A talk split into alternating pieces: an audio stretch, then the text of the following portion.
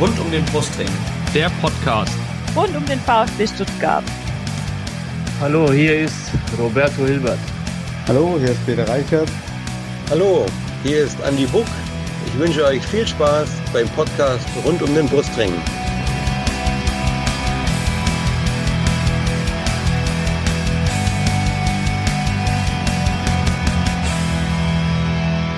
Herzlich willkommen zum Podcast rund um den Brustring. Meine, mein Name ist Lennart und dies ist Folge 161 unseres Podcasts. Und heute geht es natürlich um die Niederlage des VfB zu Hause gegen Eintracht Frankfurt. Und ich bin natürlich nicht allein in der Leitung. Ich habe zum einen heute von rund um den Brustring mit dabei den Chris. Hi Chris.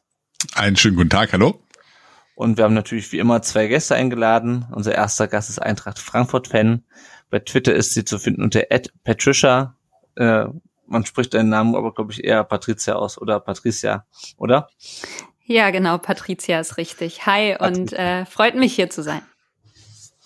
Ja, schön, dass du da bist. Du bist auch beim Eintracht Frankfurt Podcast dabei, richtig? Habe ich es richtig in Erinnerung? Ja, genau, beim Eintracht Podcast und bei Fußball 2000. Also ah. ähm, ja, unterwegs auf jeden Fall bei Eintracht-Themen.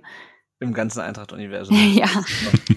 Sehr gut. Und unser zweiter Fan ist äh, Marc. Er ist VfB-Fan und bei Twitter zu finden unter @hmarkbank. Der genau, der Benchmark. Benchmark, Benchmark, genau. Ja, ja, ja Servus aus München. München, sehr gut, sehr gut. Da sind wir hier über ganz Deutschland verteilt. Ich bin aus, äh, ich nehme hier aus Darmstadt auf. Chris, du sitzt irgendwo im Nähe von Stuttgart, wenn ich es richtig in Erinnerung habe. Ich hocke in Stuttgart direkt, in Stuttgart. ja, quasi. Stuttgart Stammheim, ja. Super, da sind wir fast, verteilt. Fast hm? Stuttgart international heute. Sehr gut. Ja, davon sind wir leider äh, sehr weit entfernt, ganz im Gegensatz zur Eintracht. Aber es soll noch nicht ähm, um die Eintracht und den VfB gehen, sondern zunächst um unsere beiden Gäste. Äh, wir würden uns freuen, wenn ihr euch kurz vorstellt mit ein paar Sätzen. Also erst die Patricia als äh, Gastgast sozusagen, also als Gäste, Gästevereint Gast äh, und dann der Marc und dann haben wir noch eine kleine Quizfrage für euch. Bitte.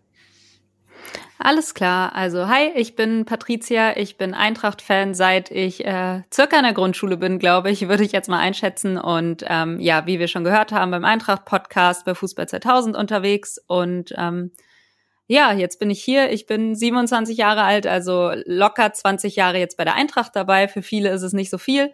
Für mich mein fast ganzes Leben. Also, mhm. ja. Danke sehr. Marc.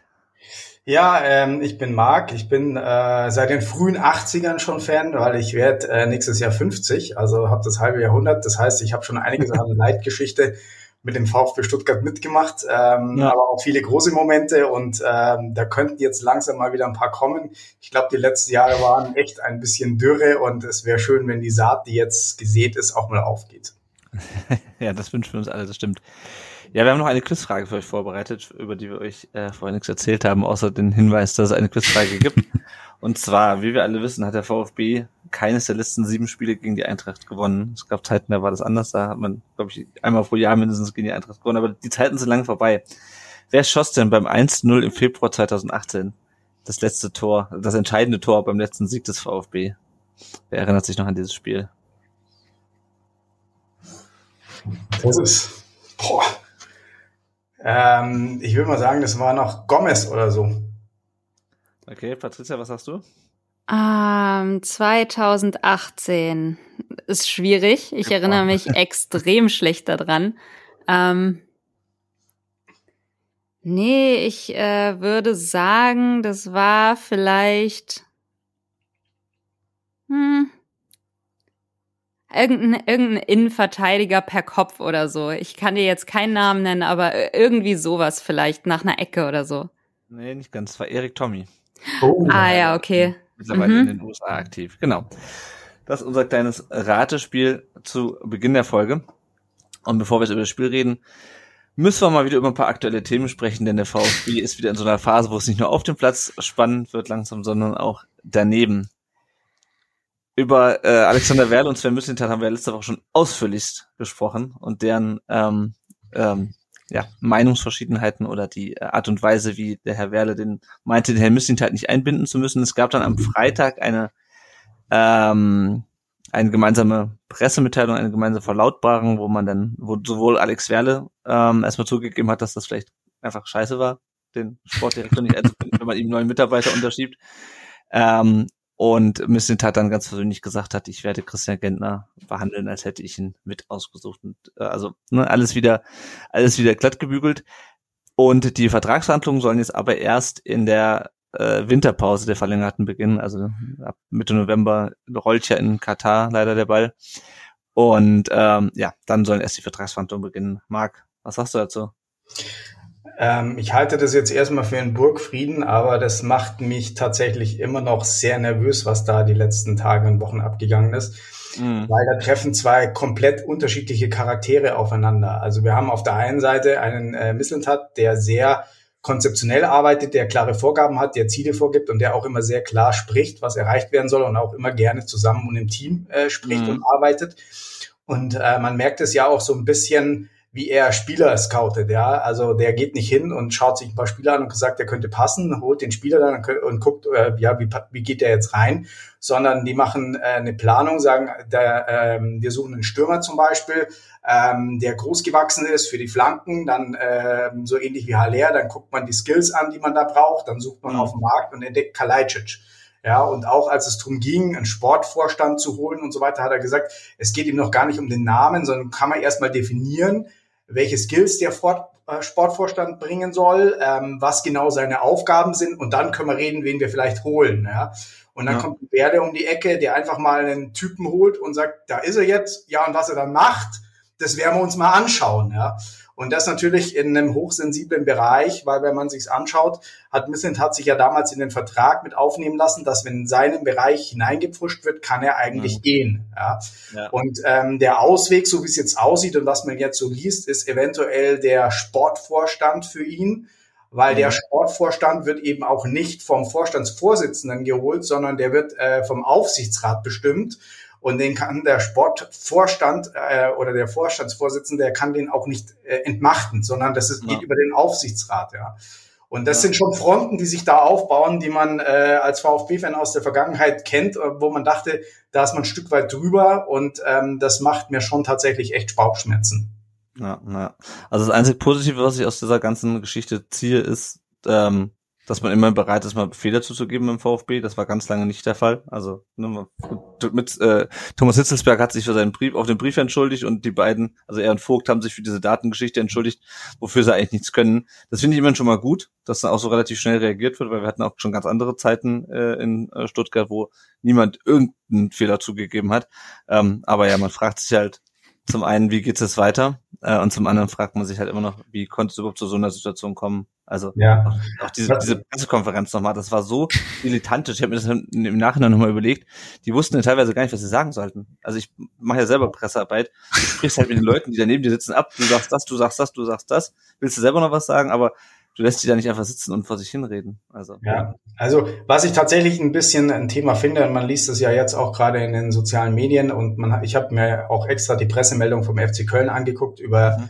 deren äh, ähm, Jahreshauptversammlung und ähm, da ist was Finanzen und Struktur des Vereins trifft von dem Keller Klammer auf, den ich sehr gerne beim VfB gesehen habe, als er im Gespräch war, Klammer zu, mhm. ähm, jetzt nicht sehr wohlwollend drüber gesprochen worden, was er da vorgefunden hat und wie die Situation aussieht. Ja. Mhm. Und ähm, das ist für mich eigentlich wichtig, weil man, er prüft den Missland hat, ob er mit ihm zusammenarbeiten kann. Aber für mich steht der Werle eigentlich momentan in der Beobachtung. Ja. Also der ist gerade für mich gefühlt in der Probezeit und ich würde gerne ein paar Konzepte sehen, die eben das sportlich entlasten, weil das Problem ist ja, dass jedes Jahr sehr viel Geld aus den Transfererlösen geschaffen werden muss, um den Verein zu führen und zu machen. Und da wird jetzt mhm. Sportkompetenz noch reingeholt, was ich grundsätzlich gut finde. Aber man braucht auch Wirtschaftskompetenz, man braucht auch ein Netzwerk, weil was ist die Idee, den Verein mittelfristig so aufzustellen, dass es die Millionen aus den Transfererlösen nicht mehr braucht, sondern dass das, was eingenommen wird, auch wieder in die Mannschaft gesteckt werden äh, kann. Und das möchte ich eigentlich vom Vorstandsvorsitzenden hören. Also ich möchte wissen, was, was ist denn der Plan, den Verein zu sanieren? NFTs. uh. das war sehr böse. Das war sehr böse. uh. Äh, das, ähm, das wollten wir auch noch kommen. Ich weiß nicht, äh, Patricia, wie ist das bei der Eintracht? Macht ihr auch schon so einen Quatsch mit äh, NFT äh, und virt virtuellen Trikots? Mm, ja, es ging schon in die Richtung. Also äh, man hat schon mal Ansätze davon gehört und die Begeisterung hält sich in Grenzen, mhm. glaube ich, bei, bei der großen Mehrheit der Fans. Ja, ja, das ist hier, das ist hier ähnlich. Äh, wollte ich eigentlich erst später zu kommen, aber wo wir schon mal bei ja. sind, ja, also. Also NFTs braucht echt, glaube ich, keiner. Also vor allem mit, mit diesem kaputten Logo, das ist komplett lächerlich einfach. Also, das ist so peinlich. Das ist so diese, peinlich. Diese komische Football Company, falls du es nicht mitbekommen hast, was du jetzt ja, diese komische Football Company, die haben ja immer so ein cooles, also eigentlich ist es kein cooles Logo, sieht aus wie so ein Logo wie von Anstoß, diese, diese, diese Gift, diese dabei anstoßen, diese, diese zu bewegen. Und dann wuscht da das VfB-Wappen durch das durchs Bild, ja, und dann siehst du halt, dass das B, also der obere Kringel vom B, ist halt ausgefüllt. Oh nein. Also das ist halt einfach komplett rot, ja. Und ich meine, das ist halt Detail, aber wenn du halt schon sagst, so, boah, super hochwertige virtuelle Trikots, ähm, ja, keine Ahnung. Also, wenn man bei, gerade bei diesem NFT-Kram bleiben, ich habe versucht, mich einzulesen. So richtig verstehe ich es noch nicht. Ist aber vielleicht auch der Sinn und Zweck gewesen, dass nur die Leute verstehen, die da irgendwie ihr Geld äh, loswerden. Ich weiß es nicht. Also ja, geht mir ähnlich. Ich verstehe das nicht und daher denke ich auch ähm, immer, das ist irgendwie ein Scam oder so. Also so, so richtig, so richtig den Sinn dahinter habe ich noch nicht ganz greifen können, aber vielleicht kommt das noch, oder? Wir sind zu alt oder so, keine Ahnung. Ich, äh, keine Ahnung. wir sind zu alt, finde ich sehr gut. ich wollte gerade sagen, wenn wir, wenn wir mit äh, mindestens Mitte 20 schon zu alt sind. Ähm, ja, scheinbar. Weiß einer von, also hat einer Chris Marc? Nee, wirklich, ich kann, ich kann damit auch überhaupt nichts ja. anfangen. Also, das ist ja, äh, mir hat's mal jemand so erklärt, so, ja, hier, das ist ja so ein bisschen auch, die Leute stecken ja auch Geld in FIFA und, und kaufen da irgendwelche Spieler und, und Packs und was weiß ich was. Das habe ich auch schon nicht verstanden, weil ich gedacht habe, so, ja, äh, und jetzt, okay. Und, und jetzt dieses ganze Zeug, also ich für mich erschließt sich's nicht und ich weiß auch nicht, was ich für einen Mehrwert habe, wenn ich ein virtuelles Trikot auf meinem Handy habe. Äh, wow. Also. Ja, dann kannst du irgendwie was gewinnen. Also was ich vor allem problematisch finde, ist, du hast halt, hast alle fünf, alle fünf Meter hast du irgendeinen äh, Social Media Post, äh, was der VfB äh, Bereich Nachhaltigkeit tut, was ich auch gut finde, ja, weil Fußballvereine sind nun mal einfach riesige, zum einen Wirtschaftsunternehmen und zum anderen riesige Eventagenturen, äh, die alle zwei Wochen ein riesiges Event auf die Beine stellen, was natürlich auch Klimaauswirkungen hat. Nur dann hast du halt diese, diesen NFT-Kram, der halt super viel Rechenkapazität, wenn ich das richtig verstanden habe, verschlingt. Also das, was wir machen, vielleicht noch ein bisschen weniger als das, was andere machen. Und das konterkariert das halt komplett. Und da siehst du halt, das geht nur darum, irgendwie den Leuten Geld aus der Tasche zu ziehen. Also das ist zumindest, wie gesagt, wenn ihr ja, es hört und mehr Ahnung von dem Thema habt, dann äh, meldet euch, dann können wir gerne in der nächsten Folge drüber sprechen.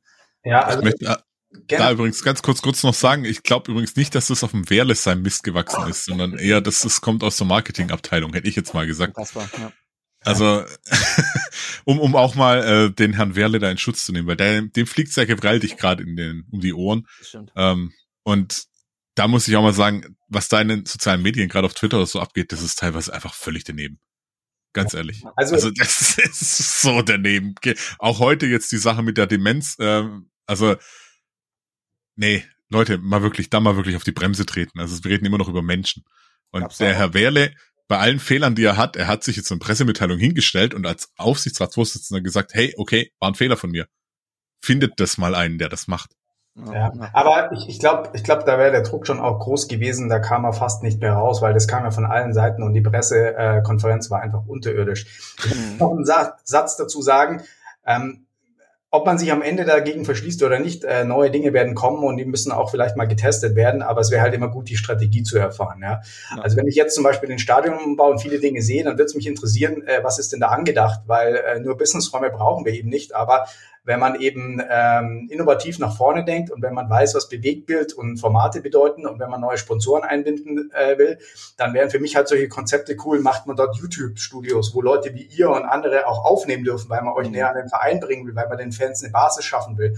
Ähm, gibt es vielleicht äh, irgendwelche Formate, dass einmal in Woche mit zwei Spielern irgendein Format entsteht, was dann wieder irgendein Sponsor äh, wie Mercedes oder so dann sagen kann, okay, es gibt einmal die Woche den Mercedes-Talk und so und wir haben ein Studio dafür vorgesehen. Und da fehlt mir viel zu viel in, äh, ähm, wo ich denke, da muss man Konzepte her oder mal Innovationen her, um den Verein wirklich nach vorne zu bringen, ja. Und äh, solche Themen wie YouTuber, solche Themen wie äh, Bewegbild, wie Programme machen, eigene Formate schaffen und so weiter, das wären wieder Sachen, die man dann auch wieder vermarkten kann, wo man Sponsoren findet und wo man wieder nach mhm. vorne geht, ja. Und genau das ist eigentlich das, was mir gerade so ein bisschen fehlt. Was ist denn sonst die Strategie, die Marke VfB aufzubauen? Auch das Thema Nachhaltigkeit. Bei Bremen zum Beispiel gibt es ganz klar, Bremen möchte bis 2035 klimaneutral sein. Das heißt, die haben Solarzellen äh, auf dem Stadion, die wollen noch mhm. mehr machen und die wollen klimaneutral sein. Ja, und da fehlt mir momentan so ein bisschen die Richtung und da hat mich ehrlich gesagt die Mitgliederversammlung auch nicht weitergebracht. Das war so ein kleiner Nachbericht, aber nicht wirklich ein Ausblick,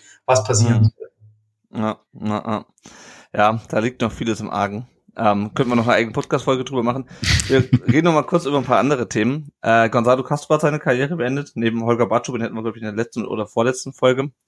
Ähm, bei unserem Mannschaftstherapeuten Gerhard Wörn wurde ein Tumor festgestellt, wurde jetzt, kam jetzt, glaube ich, am Wochenende die, äh, die Meldung, also an dieser Stelle gute Besserung.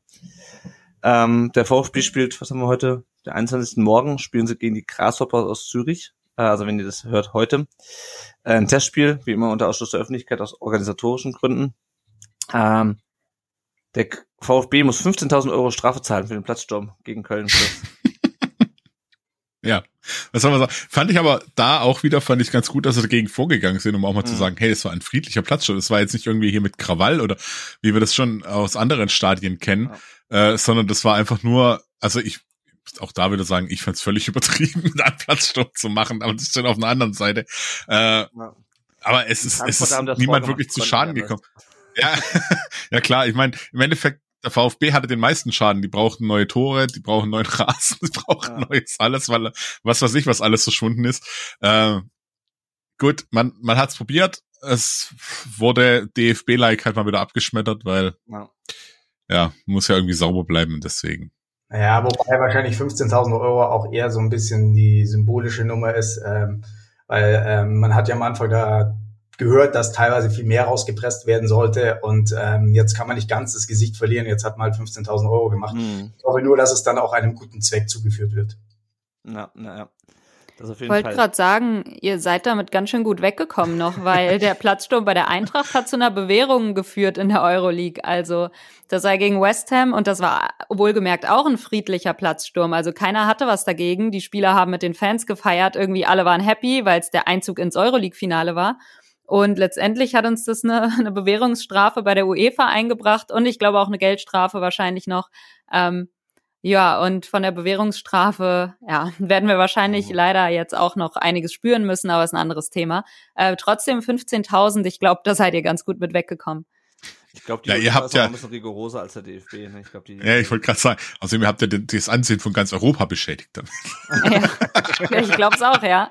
Der UEFA-Pokal. ja. Gut. Ähm, ja, aber da Gratulation, Patricia, die Bilder letztes Jahr und was die Eintracht da geleistet hat, das hat echt Spaß gemacht. Ich habe das gerne angeschaut. Äh, waren richtig coole Spiele dabei und äh, was ihr Fans da abgefeiert habt, äh, verdient echt Respekt. Ja, vielen Dank. Man nimmt das ja immer so stellvertretend an, als hätte man jetzt irgendwie was Großes geleistet ähm, auf dem Platz oder auch daneben. Da sind ja andere verantwortlich dafür. Aber ähm, ja, trotzdem vielen, vielen Dank. Das hat schon großen Spaß gemacht, muss ich sagen. Und ähm, ja, kann man mal, es ist aktuell schon ganz erträglich, Eintracht-Fan zu sein, muss ich sagen. ja, das glaube ich. Vor allem, wenn man sich überlegt, wenn man mal so sechs Jahre zurückgeht, als der VfB abgestiegen ist und die Eintracht sich gerade so in der Relegation gerettet hat, wo die Vereine so ungefähr auf einem Level waren und seitdem, eine, ja, da ist schon einiges passiert. Also das, das ist auch so, das ist irgendwie was, was du aktuell gerade gar nicht greifen kannst, wie schnell wie viel passiert ist und, und in was für eine positive Richtung sich alles entwickelt hat. Das ist irgendwie mhm. immer noch, wenn du so zurückdenkst, denkst du dir immer noch, ist das gerade überhaupt wahr? Also das ist schon, schon krass gerade, ja.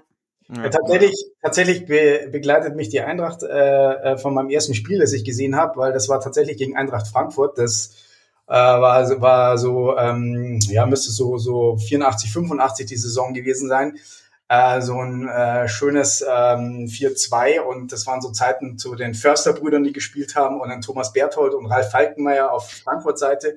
Also ähm, und wahrscheinlich die meisten Auswärtsspiele, außer die in München, äh, weil das ja für mich Heimspiele sind, habe ich in Frankfurt gesehen. Und ähm, ähm, damals haben mich schon immer die schwarz-roten gestreiften Trikots beeindruckt. Das äh, hat bei mir sehr viel Sympathie hinterlassen. das hört man noch gerne. Äh, man hört ja auch äh, oft andere Dinge über Frankfurt, wahrscheinlich auch zu Recht, aber ähm, auch schön, was, was Nettes zu hören. Wobei jetzt zuletzt hat man ja auch sehr, sehr viele Komplimente bekommen durch die Euroleague-Sachen und so. Aber ja, wir, wir kennen es auch anders. ja, ja. So, äh, wir haben noch zwei Themen, äh, bevor wir zum Spiel kommen. Ähm, unsere Nationalspiele sind unterwegs. Äh, Wataru Endo und Hiroki Ito für Japan, aber zum Glück in Düsseldorf. Das heißt, die reisen nicht so weit. Äh, Borna Sosa spielt es für Kroatien in der Länderspielpause, Mafropanos für Griechenland. Unser Neu Neuzugang äh, Gerassi für Guinea. Thomas Castanaras spielt für die deutsche U20. Äh, und Silas und Laurin Ulrich haben ihre Länderspielreisen scheinbar abgesagt, weil die waren heute oder gestern wieder beim Training ähm, im, in Stuttgart. Und wir haben einen Neuzugang, ähm, der doch relativ überraschend kam, fand ich, nämlich äh, ich weiß nicht, ob man ihn so ausspricht, dann Axel Sagadou, also das ist Franzose, natürlich, ne? wurde von Mislintat schon ähm, von PSG zu Dortmund geholt und jetzt äh, halt äh, aus der Vertragslosigkeit zum ähm, VfB, hat eine Krankenakte, die ungefähr die, den Umfang hat von der von äh, Holger Bartstuber. Aber wenn er fit bleibt, Marc, könnte das eine ganz gute Verstärkung sein, oder? Also der ist ein Gerät, ja, also den finde ich, äh, also ich habe das ja tatsächlich äh, schon ein paar Mal auf Twitter äh, gesagt, dass ich den gerne hätte. Da wurde ich etwas belächelt, aber ich habe genau auf diese Connection Missland hat, äh, wie heißt er, Daxo wird er jetzt genannt, mhm, genau. was ich gesehen habe, ähm, ähm, habe ein bisschen auf die Connection gehofft. Und ähm, das ist auch tatsächlich äh, eine Achillesferse bei uns gewesen, weil wir, wir haben ja jetzt kurz mal gesehen, äh, wenn da so ein Mafropanos eventuell äh, eine rote Karte oder irgendwas bekommt, ja, dann hast du da hinten eigentlich relativ dünn, weil mit dem Aidonis brauchst du nicht äh, anzutreten. Ja. Ja, und äh, dementsprechend bin ich da sehr beruhigt, dass da nochmal so ein Transfer gekommen ist. Das Zweite, was ich auch glaube, ähm, man hat ja mit Mafropanes nachgewiesen, der auch als verletzungsanfällig äh, galt, dass man wirklich so arbeitet, dass man die äh, stabilisiert und ähm, dann hoffe ich, dass uns da echt ein Coup geglückt ist und wenn der ähm, dann eben fit bleiben würde, dann ähm, wäre das eine absolute Bereicherung und äh, eine echte Konkurrenzsituation und das wollen wir auch haben. Ja, ja. Ja, wir kommen gleich noch dazu, was die äh, drei Innenverteidiger, die wir bis zu dem Frankfurt-Spiel hatten, ähm, so fabriziert haben in diesem Spiel. Das war auch nicht ganz ohne. Ähm, wir machen aber noch einen ganz kurzen Werbeblock. Wenn ihr uns finanziell unterstützen könnt und wollt, dann könnt ihr das entweder über Patreon tun mit einem kleinen monatlichen Beitrag ähm, da gibt's auch für Leute, die neu einsteigen, ein Starterpaket vom Erik zugeschickt. Und je nachdem, wie viel Geld ihr uns da lasst, gibt es auch ähm, gewisse Belohnungen, äh, zum Beispiel für den Markt, der unterstützt uns, nicht der Markt, der hier sitzt, sondern ein anderer Markt. Ähm, der Markt unterstützt uns ähm, monatlich mit fünf Dollar und wird dafür in jeder Folge genannt. Und äh, es gibt Personen, äh, in dem Fall sind es zwei, die uns äh, mit zwei Dollar unterstützt und die werden immer im Wechsel genannt. Und diesmal bedanken wir uns herzlich bei den Kollegen vom Vertikalpass. Die unterstützen uns nämlich auch finanziell. Ihr könnt uns auch äh, per PayPal Geld überweisen. Das könnt ihr machen, wann und wie ihr wollt. Und wir machen das natürlich, um hier den Laden am Laufen zu halten, äh, die Hostingkosten zu finanzieren und unser Equipment abzudaten. Alles, was ihr dazu wissen müsst, findet ihr unter rundumdenbrustring.de slash support. Und jetzt kommen wir auf das Spiel VfB 1 Frankfurt 3. Kurz zur Aufstellung, ähm, wo wir es gerade auch von Verletzungen hatten. Äh, Wagnermann hatte sich direkt nach der ähm, Sperre, die er sich eingehandelt hat, verletzt. Ähm, mit einem Ödem am Fuß, glaube ich. Ähm, fiel er aus. Äh, Silas äh, spielte dann für ihn. Äh, Führig kam für Thomas rein in die Startelf. Und ansonsten äh, unverändert. Chris, passt so für dich die, oder passt so für dich die Aufstellung? Ja, eigentlich schon. Also es, ich, ich, ich überlege, was man hätte anders machen können. Vielleicht hätte man äh, statt äh, Wagnummern, also der eh draußen war, einfach ähm, äh, Stenzel bringen können. Mhm. Ähm, vielleicht, vielleicht. Ich werde wahrscheinlich jetzt, wenn ich, sobald es raus ist hier, äh, werde, werde ich von irgendwo gesteinigt oder so, aber. Du? Äh, ja, überhaupt keine Ahnung, ey. Ähm, oder halt eventuell auch System umstellen, aber ja, Thomas nicht ganz wirklich fit immer noch wohl, immer noch mhm. ein bisschen Rückstand. Fürich hat's ja ganz gut gemacht, auch in München. Ja. Deswegen hat er sich auch verdient gehabt und es hat nichts dagegen gesprochen. Also aufstellungsmäßig hätte ich wahrscheinlich ähnlich agiert. Ja, na, ja, geht mir auch so.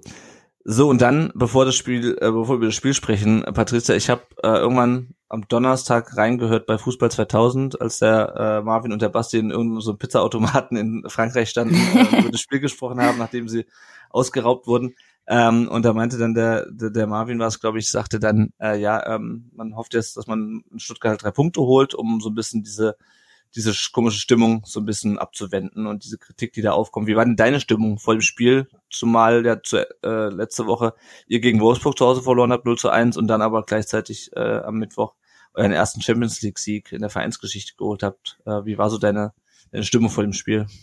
Ähm, ja, gemischt würde ich fast schon sagen. Also wenn man so an, an die Bundesliga zurückdenkt, an das Wolfsburg-Spiel, ähm, das war eine Katastrophe, muss man sagen. Das war wirklich eines mhm. der schlechtesten Spiele in dieser Saison, wenn man jetzt vielleicht noch die Bayern ausklammert, da wo es die Auftaktklatsche gab. Aber ansonsten war das schon wirklich nicht gut. Und ähm, andererseits hat das Marseille-Spiel, wenn man wirklich an das Spiel überhaupt denken konnte, weil da ja auch viel mhm. drumherum passiert ist, ähm, aber das rein sportliche wieder Hoffnung gegeben, so dass man sagt, okay, die Mannschaft kann was und das, das wussten wir ja auch, das, haben das haben sie ja auch schon gezeigt. Ähm, vorher ja auch gegen Leipzig und Bremen jeweils vier Tore gemacht. Ähm, das war so ein Auf und Ab so ein bisschen und ähm, du weißt halt nie genau, welche Eintracht kriegst du. Kriegst du die Eintracht, die gegen Wolfsburg irgendwie ähm, da schläfrigen Fußball spielt oder kriegst du die Eintracht, die da Leipzig 4-0 wegputzt und ähm, das, deswegen ist, war das so ein bisschen gemischt, aber ich hatte auch Hoffnung, weil ähm, Stuttgart ist so ein Gegner, den, den sehe ich eigentlich gerne gegen die Eintracht, einfach weil es unterhaltsame Spiele sind und nicht zuletzt der Eintracht auch ein bisschen entgegenkommt, dass ähm, ja Stuttgart auch nicht so eine Mannschaft ist, die sich hinten im eigenen Strafraum festketten lässt. Also mhm. da gibt's ja auch viel ähm, Offensivdrang. Ähm, auch wenn es über Konter ist, aber es gibt immer so ein, ja, ein offenes, offensivfreudiges Spiel von beiden Seiten, habe ich das Gefühl. Ähm, und das, das kommt der Eintracht natürlich auch entgegen, weil man tut sich ja auch immer traditionell schwer gegen Mannschaften, die hinten drin stehen und ähm, ja irgendwie gar nichts anbieten. Und das war gegen Wolfsburg der Fall. Und das war, wie man jetzt vielleicht gesehen hat, gegen Stuttgart eben nicht so der Fall. Und von daher habe ich mich schon auch so ein bisschen auf die Partie gefreut und hatte auch so diese Hoffnung, ähm, ja, vielleicht geht da was, vielleicht können wir uns da die drei Punkte holen, dass da, wie Marvin, glaube ich, auch schon sagte, ähm, vielleicht so ein bisschen Ruhe einkehrt, jetzt auch vor der Länderspielpause und dass man da mit einem guten Gefühl einfach reingeht. Mhm. Ja. Ich weiß nicht, Chris, wie war dein Gefühl vom Spiel? Hattest du auch ein gutes Gefühl? ich musste gerade schmunzeln, als es hieß, wir haben ein gutes Offensivspiel. Na, im Gegensatz zu, ähm, ich sag mal so, im Gegensatz zu anderen Mannschaften in der Liga wollt ihr zumindest offensiv spielen. Ob das immer funktioniert, ist eine andere ja, okay. Sache. Das kennen okay, wir das, auch. Aber ähm, ja, ihr, ihr seid zumindest, also ich finde, Stuttgart ist immer so eine Mannschaft, wo du weißt, die wollen mitspielen, die wollen irgendwie ähm, ja Fußball spielen und stattfinden, weil es gibt genug äh, zerstörerische Mannschaften in der Liga, die halt absolut gar nichts anbieten wollen. Das ja. finde ich jetzt sehr schön, sehr schön gesagt, weil das war ungefähr das, was ich erwartet habe. Fußball spielen und, und auch was zeigen. Vor allem nach dem Spiel gegen die Bayern. Eigentlich musst du da rausgehen und sagen, hey, ähm, war Bayern so schlecht? Ein Stück weit ja. Waren wir so gut? Eigentlich auch ja, weil, weil da schon ganz arg vieles lief. Ähm, nur es war von der ersten Minute an was eigentlich Murks. Und also, wie gesagt, ich hatte auch so, ja, vielleicht geht er gegen Frankfurt was, wenn wir da ein bisschen, wir haben ja auch gesagt, wir müssen an Athletik arbeiten, da ein bisschen mehr laufen, ein bisschen Dings und alles das, was im Vorfeld immer gesagt wurde. Ähm, ja, und dann genau. das ja. ist wie du, du kaufst, du kaufst massig Zutaten für eine richtig geile Pizza und holst sie aus dem Ofen und hast halt alles vergessen draufzulegen, hast nur Teig. Danke, also deswegen, ja, das ist ein, das ist ein gutes, äh, gutes Bild, ja, weil, also ich hatte nämlich auch gedacht, wir hatten auch letzte Woche drüber geredet, ja, also klar, Eintracht unbestritten äh, hohe Qualität, äh, individuell und auch mannschaftstaktisch sicherlich, aber halt, die wissen halt nicht so richtig, wo sie stehen, ein gutes, ein, ein schlechtes, ein gutes Spiel gemacht in der Reihenfolge. Und wenn er die direkt richtig erwischt, dann geht da vielleicht was, ja, und dann, Marc, läuft die sechste Minute und der VfB liegt schon wieder innerhalb der ersten zehn Minuten hinten. Ähm, können wir, also Sebastian Rote trifft am Ende per Kopf, aber die Entstehung finde ich schon so katastrophal. Also Anton äh, schlägt diesen langen Ball über seinem Kopf quasi blind wieder Richtung Mittellinie, dreht sich dann rum und muss dann den, ähm, ich glaube es ist Kamada, der dann an ihm vorbei will, fault ihn dann, obwohl ähm, obwohl der Mafropanus noch hinter ihm steht. Also ich fand schon das Foul eigentlich unnötig an der Stelle, oder? Also fangen wir erstmal an mit dem Ball, den er über sich nach hinten klärt. Also ich habe überhaupt nicht verstanden, warum er den Ball nicht einfach geradeaus zum Torwart spielt und der kann er dann raushauen, weil er mit Sicherheit weiterkommt als mit so einem Klärungsversuch mhm. ähm, und der auch das ganze Spiel vor sich hat. Ja. Und ich, ich habe in dem Moment, wo der nach hinten wegmacht, sage ich, was macht denn der da? Ja, und dann äh, ähm, kommt genau das, der geht nicht weit raus, die kommen mit Zug drauf, er muss sich erstmal drehen und dann äh, kommt er nicht richtig in den Zweikampf und dann hast du das Foul, ja. Und ähm, das fand ich ehrlich gesagt äh, recht schlecht. Und ähm, das hat sich ja dann auch mit dem Freistoß dann äh, gerade so weitergezogen, dass genau die Leute, die eigentlich Leistungsträger sein sollen, alle mhm. versagt haben. Also erst Anton, dann haben wir eigentlich zuletzt einen starken Müller gehabt, dann äh, faustet er das Ding nach vorne. Warum? Also das war kein scharf geschossener Ball, das war kein schwieriger Ball irgendwie gefühlt. Vielleicht hat er ihn ein bisschen spät gesehen, aber der muss auch, zur ja. Seite, der muss zur Seite, ja. Und dann kommt der Endo nicht in den Zweikampf mit dem mit dem Rode, der jetzt kein Riese ist, der glaube ich sein letztes Kopfballtor 2011 gemacht hat und dann steht es auf einmal wieder 1-0 und du denkst, jetzt geht das schon wieder los, ja. Also das war schon echt ein harter Auftakt. Ja, ja also genau bei, bei Müller bin ich mir nicht ganz sicher, weil ich fand ihn schon relativ der kam relativ scharf rein, also weil er faustet ja schon viel, aber er faustet ja dann so auf den Boden. Ich glaube, der kam da wirklich nicht besser dran an das Ding. Ob man dann trotzdem vielleicht zur Seite fausten kann. Glaube ja. ich auch, aber jeder, der mal im Tor stand und so ein Ding auf ihn zufliegt, wenn es relativ spät sieht, äh, klar ist es dann die hohe Kunst, den seitlich rauszuhauen. Und das ist eigentlich auch seine, seine Aufgabe. Äh, in dem Fall, glaube ich, war er einfach froh, dass er noch an den Ball rankam irgendwie, mhm. weil relativ spät, aber dann, dass das Ding so dämlich fliegt und dass die alle eigentlich nur dem Rode zugucken, ich habe ich hab echt die Krise gekriegt. Vor allem, nach meinem Gefühl ist der Kopfball ja in Zeitlupe auch reingefallen. Ja, das, war, das war so richtig schlechte Szene, irgendwie so, so Leute, ernsthaft? Da, da muss ich echt sagen, das sehe ich tatsächlich ein bisschen anders, weil wenn du im Training bist und wenn du trainierst, du faustest im Training niemals den Ball nach vorne. Du übst es immer, den zur Seite zu machen. Und der kommt an und du gibst ihm ja, der kommt ja in der Richtung und du musst ihm ja nur die Richtung äh, quasi in die Seite mitgeben. Ja? Und nach vorne fausten ist eigentlich viel schwieriger, wenn er nicht zentral auf dich kommt. Ja, wenn er zentral auf dich kommt und du die Fäuste machst, dann kann er auch nach vorne tropfen, gar keine Frage. Aber du bist ja in der Flugbahn zur Seite und ich, ich habe es überhaupt nicht verstanden und für mich ist es ein klarer Torwartfehler. Hm, also er blockt, ich glaube, das Problem ist, er faustet nicht, er blockt ihn so nett. Genau, genau das ist ein Fehler, weil er muss ihn eigentlich mitnehmen zur Seite, ja. Und das ja. ist für mich ein Torwartfehler. Na, na, ja, kann man, kann man durchaus so sehen, finde ich auch. Ähm, und dann kommt aber Rode an den Ball und Sebastian Rode ist, ich, habe nachgeguckt, entweder 1,76 oder 1,78. Patricia, wie überrascht warst du, dass der ein Kopfballtor äh, für die Eintracht schießt? Ja, schon sehr, weil ähm, ja ein Kopfballungeheuer ist er jetzt nicht. Das habt ihr schon richtig rausgearbeitet. Ähm, das war ähm, für mich auch, ich fand es auch sehr unglücklich geklärt, einfach den Ball. Ähm, ich kann jetzt nicht so gut einschätzen, ich bin kein Profitorwart, ich bin generell gar kein Torwart, von daher schwer einzuschätzen, wie man das am besten jetzt klären kann, aber ähm, die Regel steht ja, dass du zur Seite klärst, wenn es geht. Und ich glaube, das wäre schon irgendwie gegangen. Ähm, letztendlich sah es auf jeden Fall unglücklich aus. Und es kam ja dann auch direkt auf den Kopf von Rode. Also ähm, das Geschenk nimmst du natürlich dann auch gerne an. Ja. Und äh, hat es, glaube ich, der Eintracht auch erleichtert, muss ich sagen. Wenn du schon in der sechsten Minute in Führung gehst ähm, und der Gegner dann so unter Zugzwang ist und hinten noch mehr aufmachen muss. Ich äh, habe das Gefühl, das war dann letztendlich auch so. Also das ganze Spiel über ähm, gab es schon viele Räume für die Eintracht, die sie letztendlich gar nicht so gut ausgenutzt hat, wenn man bedenkt, die drei Tore sind alle nach Standards dann gefallen. Ja. Ähm, auch da habe ich euch vorher noch äh, erzählt, ach, die Eintracht, äh, die ist richtig, richtig, also das heißt richtig schlecht, aber die Standards äh, sind auf jeden Fall noch verbesserungswürdig. Und dann machen die drei Standardtore und ich dachte mir, ich werde es nicht mehr. Also ich, das ja. war auch für mich sehr überraschend. Ähm, und ja, aber letztendlich, wenn man wirklich bedenkt, dass da aus dem Spiel eigentlich noch hätte mehr gehen können, ähm, ja, wundert einen vielleicht, dass dann gerade dann die Standardtore fallen. Aber so oder so als Eintracht-Fan nehme ich es natürlich.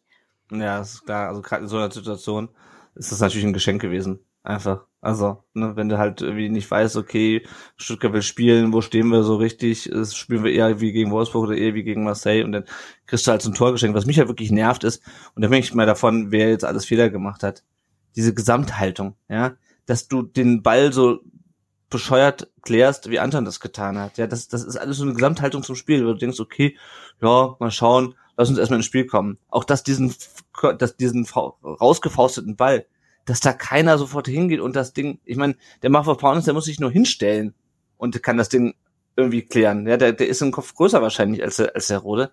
Äh, das verstehe ich halt nicht. Das ist so eine Gesamthaltung zum, zum Spiel und zum, zum, zum Beginn dieses Spiels, die mich zum wiederholten Male einfach nur nervt, weil ich verstehe das nicht, wie man so in so ein Spiel reingehen kann. Ja, also keine Ahnung, wenn du halt gegen die Bayern so ein Ding kassierst, was du nicht verhindern kannst, weil die einfach so eine große individuelle Qualität haben, jo, aber dass du von einem 1,76, äh, 1,76 Meter großen Spieler einen Kopfball kassierst, weil du den nicht rausgeklärt kriegst, das, also, da habe ich einfach kein Verständnis für, vor allem nicht nach den Spielen, die wir schon hatten dieser Saison. Ich habe mal eine Frage an euch, wie ihr, wie ihr das vielleicht auch beurteilt, weil ähm, wenn man sich jetzt die Saison anschaut, ähm, dann äh, hat natürlich das Köln-Spiel am Ende der letzten Saison mit der Verbindung mit den Fans und so weiter, hat einen riesen Druck aufgebaut, dass man mit denen gemeinsam was erreichen will, dass man ihnen eigentlich was bieten will. Wenn ich mir aber jetzt die Heimspiele anschaue, dann war man in, gegen Leverkusen nicht stark, man hat nicht gut gespielt, aber man hat extrem gekämpft und hat sich diesen Punkt erkämpft. Das haben äh, glücklich gemacht, das hat ein bisschen kaschiert. Dann hat man gegen Freiburg nicht wirklich gut gespielt ähm, hat auch keinen Zugang gefunden zum Spiel, hat dann gegen Schalke wirklich richtig schlecht und fahrig gespielt und das Spiel jetzt war auch nicht viel besser.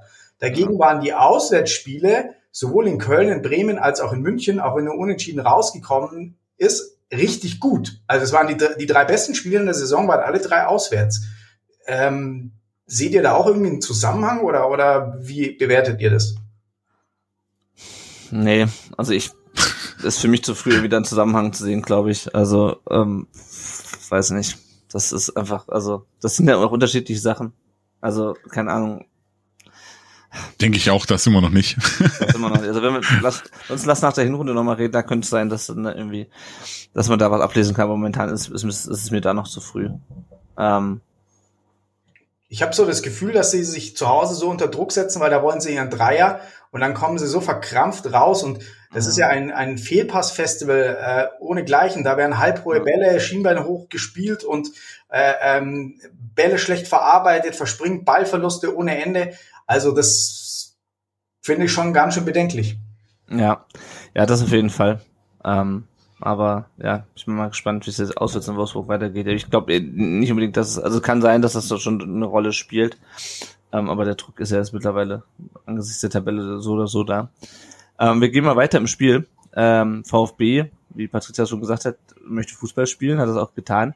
Äh, Fürich kriegt dann einen sehr langen Diagonalball ähm, auf den Flügel, setzt sich dann gegen seinen Gegenspieler durch äh, und ähm, scheitert dann aber am kurzen Pfosten an Trapp.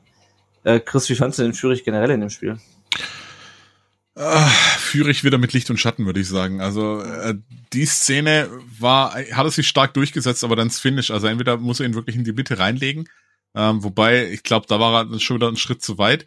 Ähm, und im Idealfall zimmert er ihn einfach ins Tor rein. Ähm, so war es für mich nichts Ganzes und nichts Halbes. Das war so, so wie die gesamte Leistung von Fürich mhm. eigentlich. Also, der hat immer wieder Szenen, wo ich denke, hey, ja, genau so. Äh, das Sieg gegen die Bayern war ja auch so ein Ding, wo man sagt, hey, richtig gut.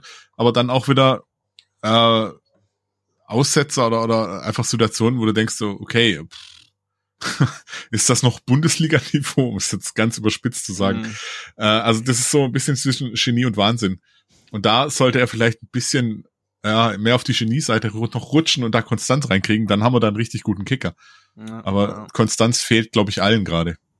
Ja, also ich meine, für mich war wirklich am auffälligsten äh, vorne, weil von dem Rest hast du halt gar nichts gesehen. Also Girassi habe ich das ganze Spiel, glaube ich, kein einziges Mal gesehen und auch Silas ist, also der hatte eine Chance, glaube ich, in der zweiten Halbzeit, ansonsten hat er auch nicht stattgefunden.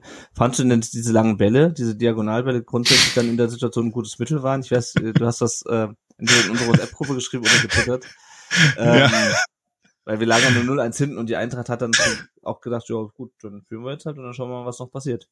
Ja, also das war unser Offensivspiel bestand eigentlich aus langen Diagonalbällen, von meinem Gefühl her. Also die hättest du, hättest du eine Strichliste gemacht, hättest äh, nach 20, 30 Minuten hättest äh, die zweite, dritte Seite anfangen müssen.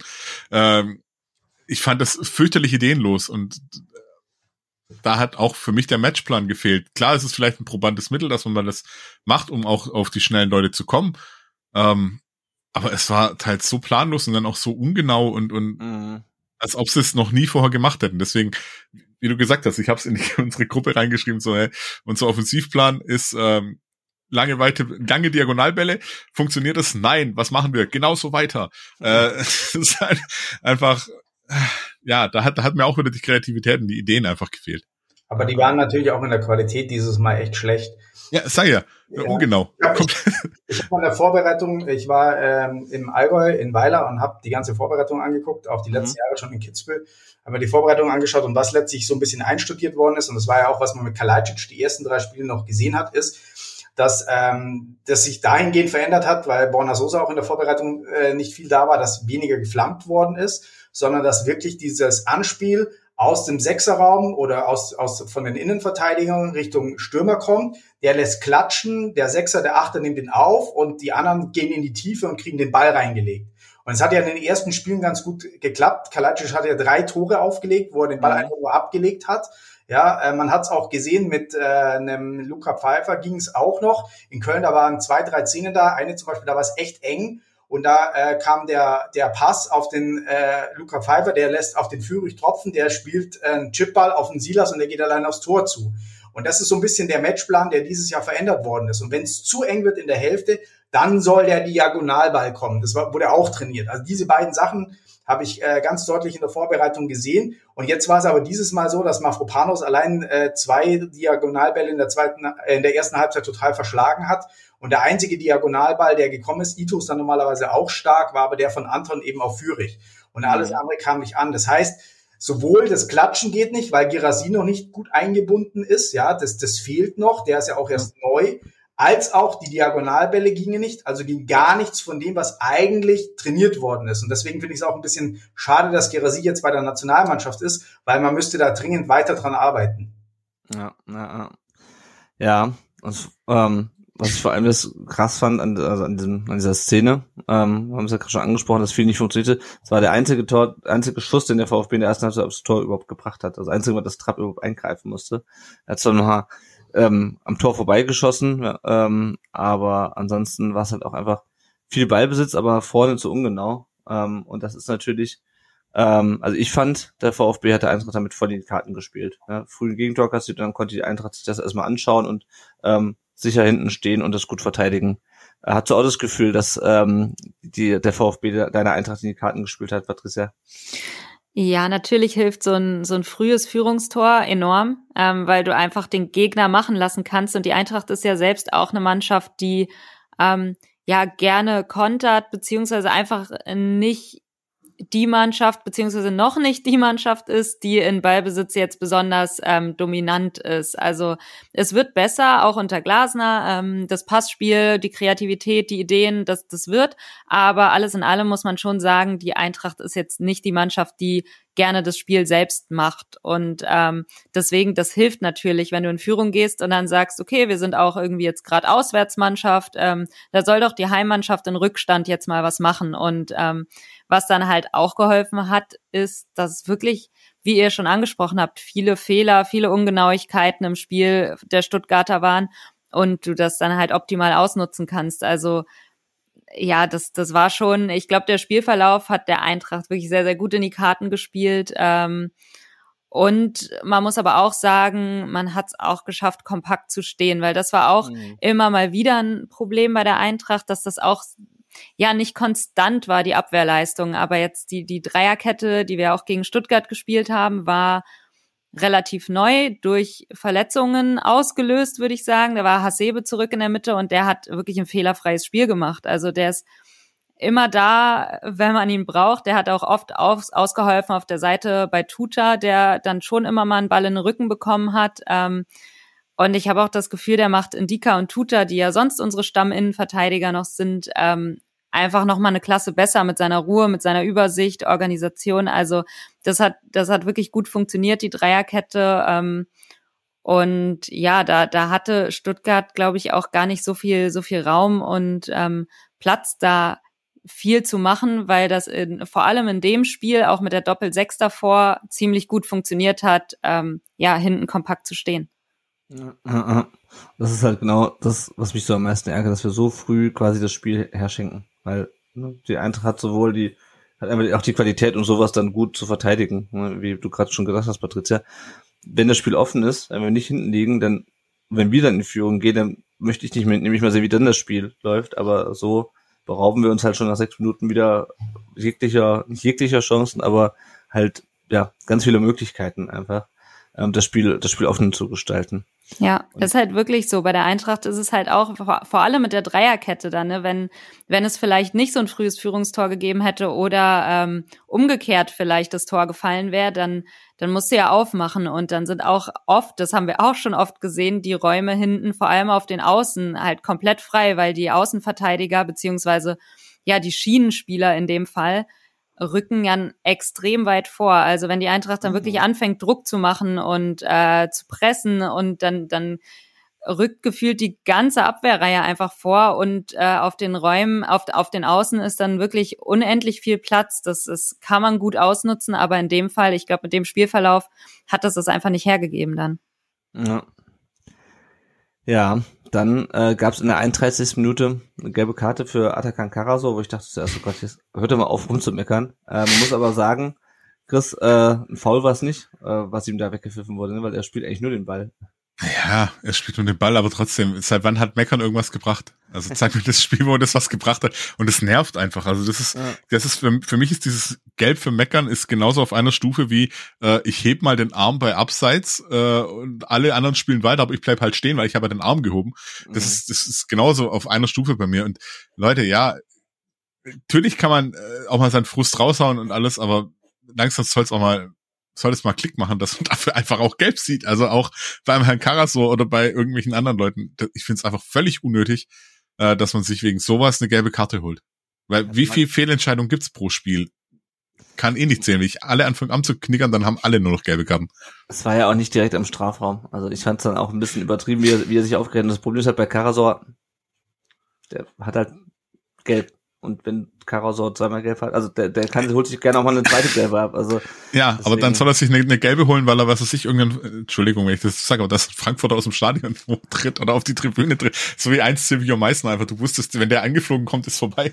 Also ich will jetzt hier nicht zu Gewalt im Fußball aufrufen, aber äh, es gibt gelbe Karten, die man bewusster ziehen kann und sei es durch ein, durch ein kurzes Zupfen, wenn einer durch ist oder sowas, aber nicht durch Meckern.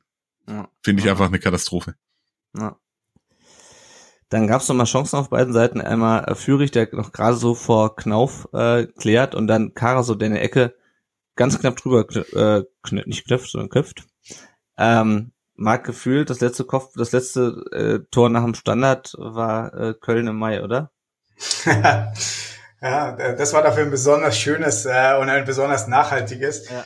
Ähm, also generell, generell ähm, muss man ja mal so ein bisschen äh, zwei Dinge bei mir persönlich auseinandernehmen. Das eine ist das Gefühl des Spiels und es war echt schlecht die ganze Zeit. Also ich war wirklich die ganze Zeit am, am, am, am, am Bruddeln, wie man so schön sagt, ja, weil, weil äh, irgendwie kam wenig Energie bei mir an, äh, auch aus dem ganzen Stadion kam wenig Energie. Man hat wirklich gemerkt, irgendwie äh, Fehlpässe, es läuft nicht richtig und so weiter.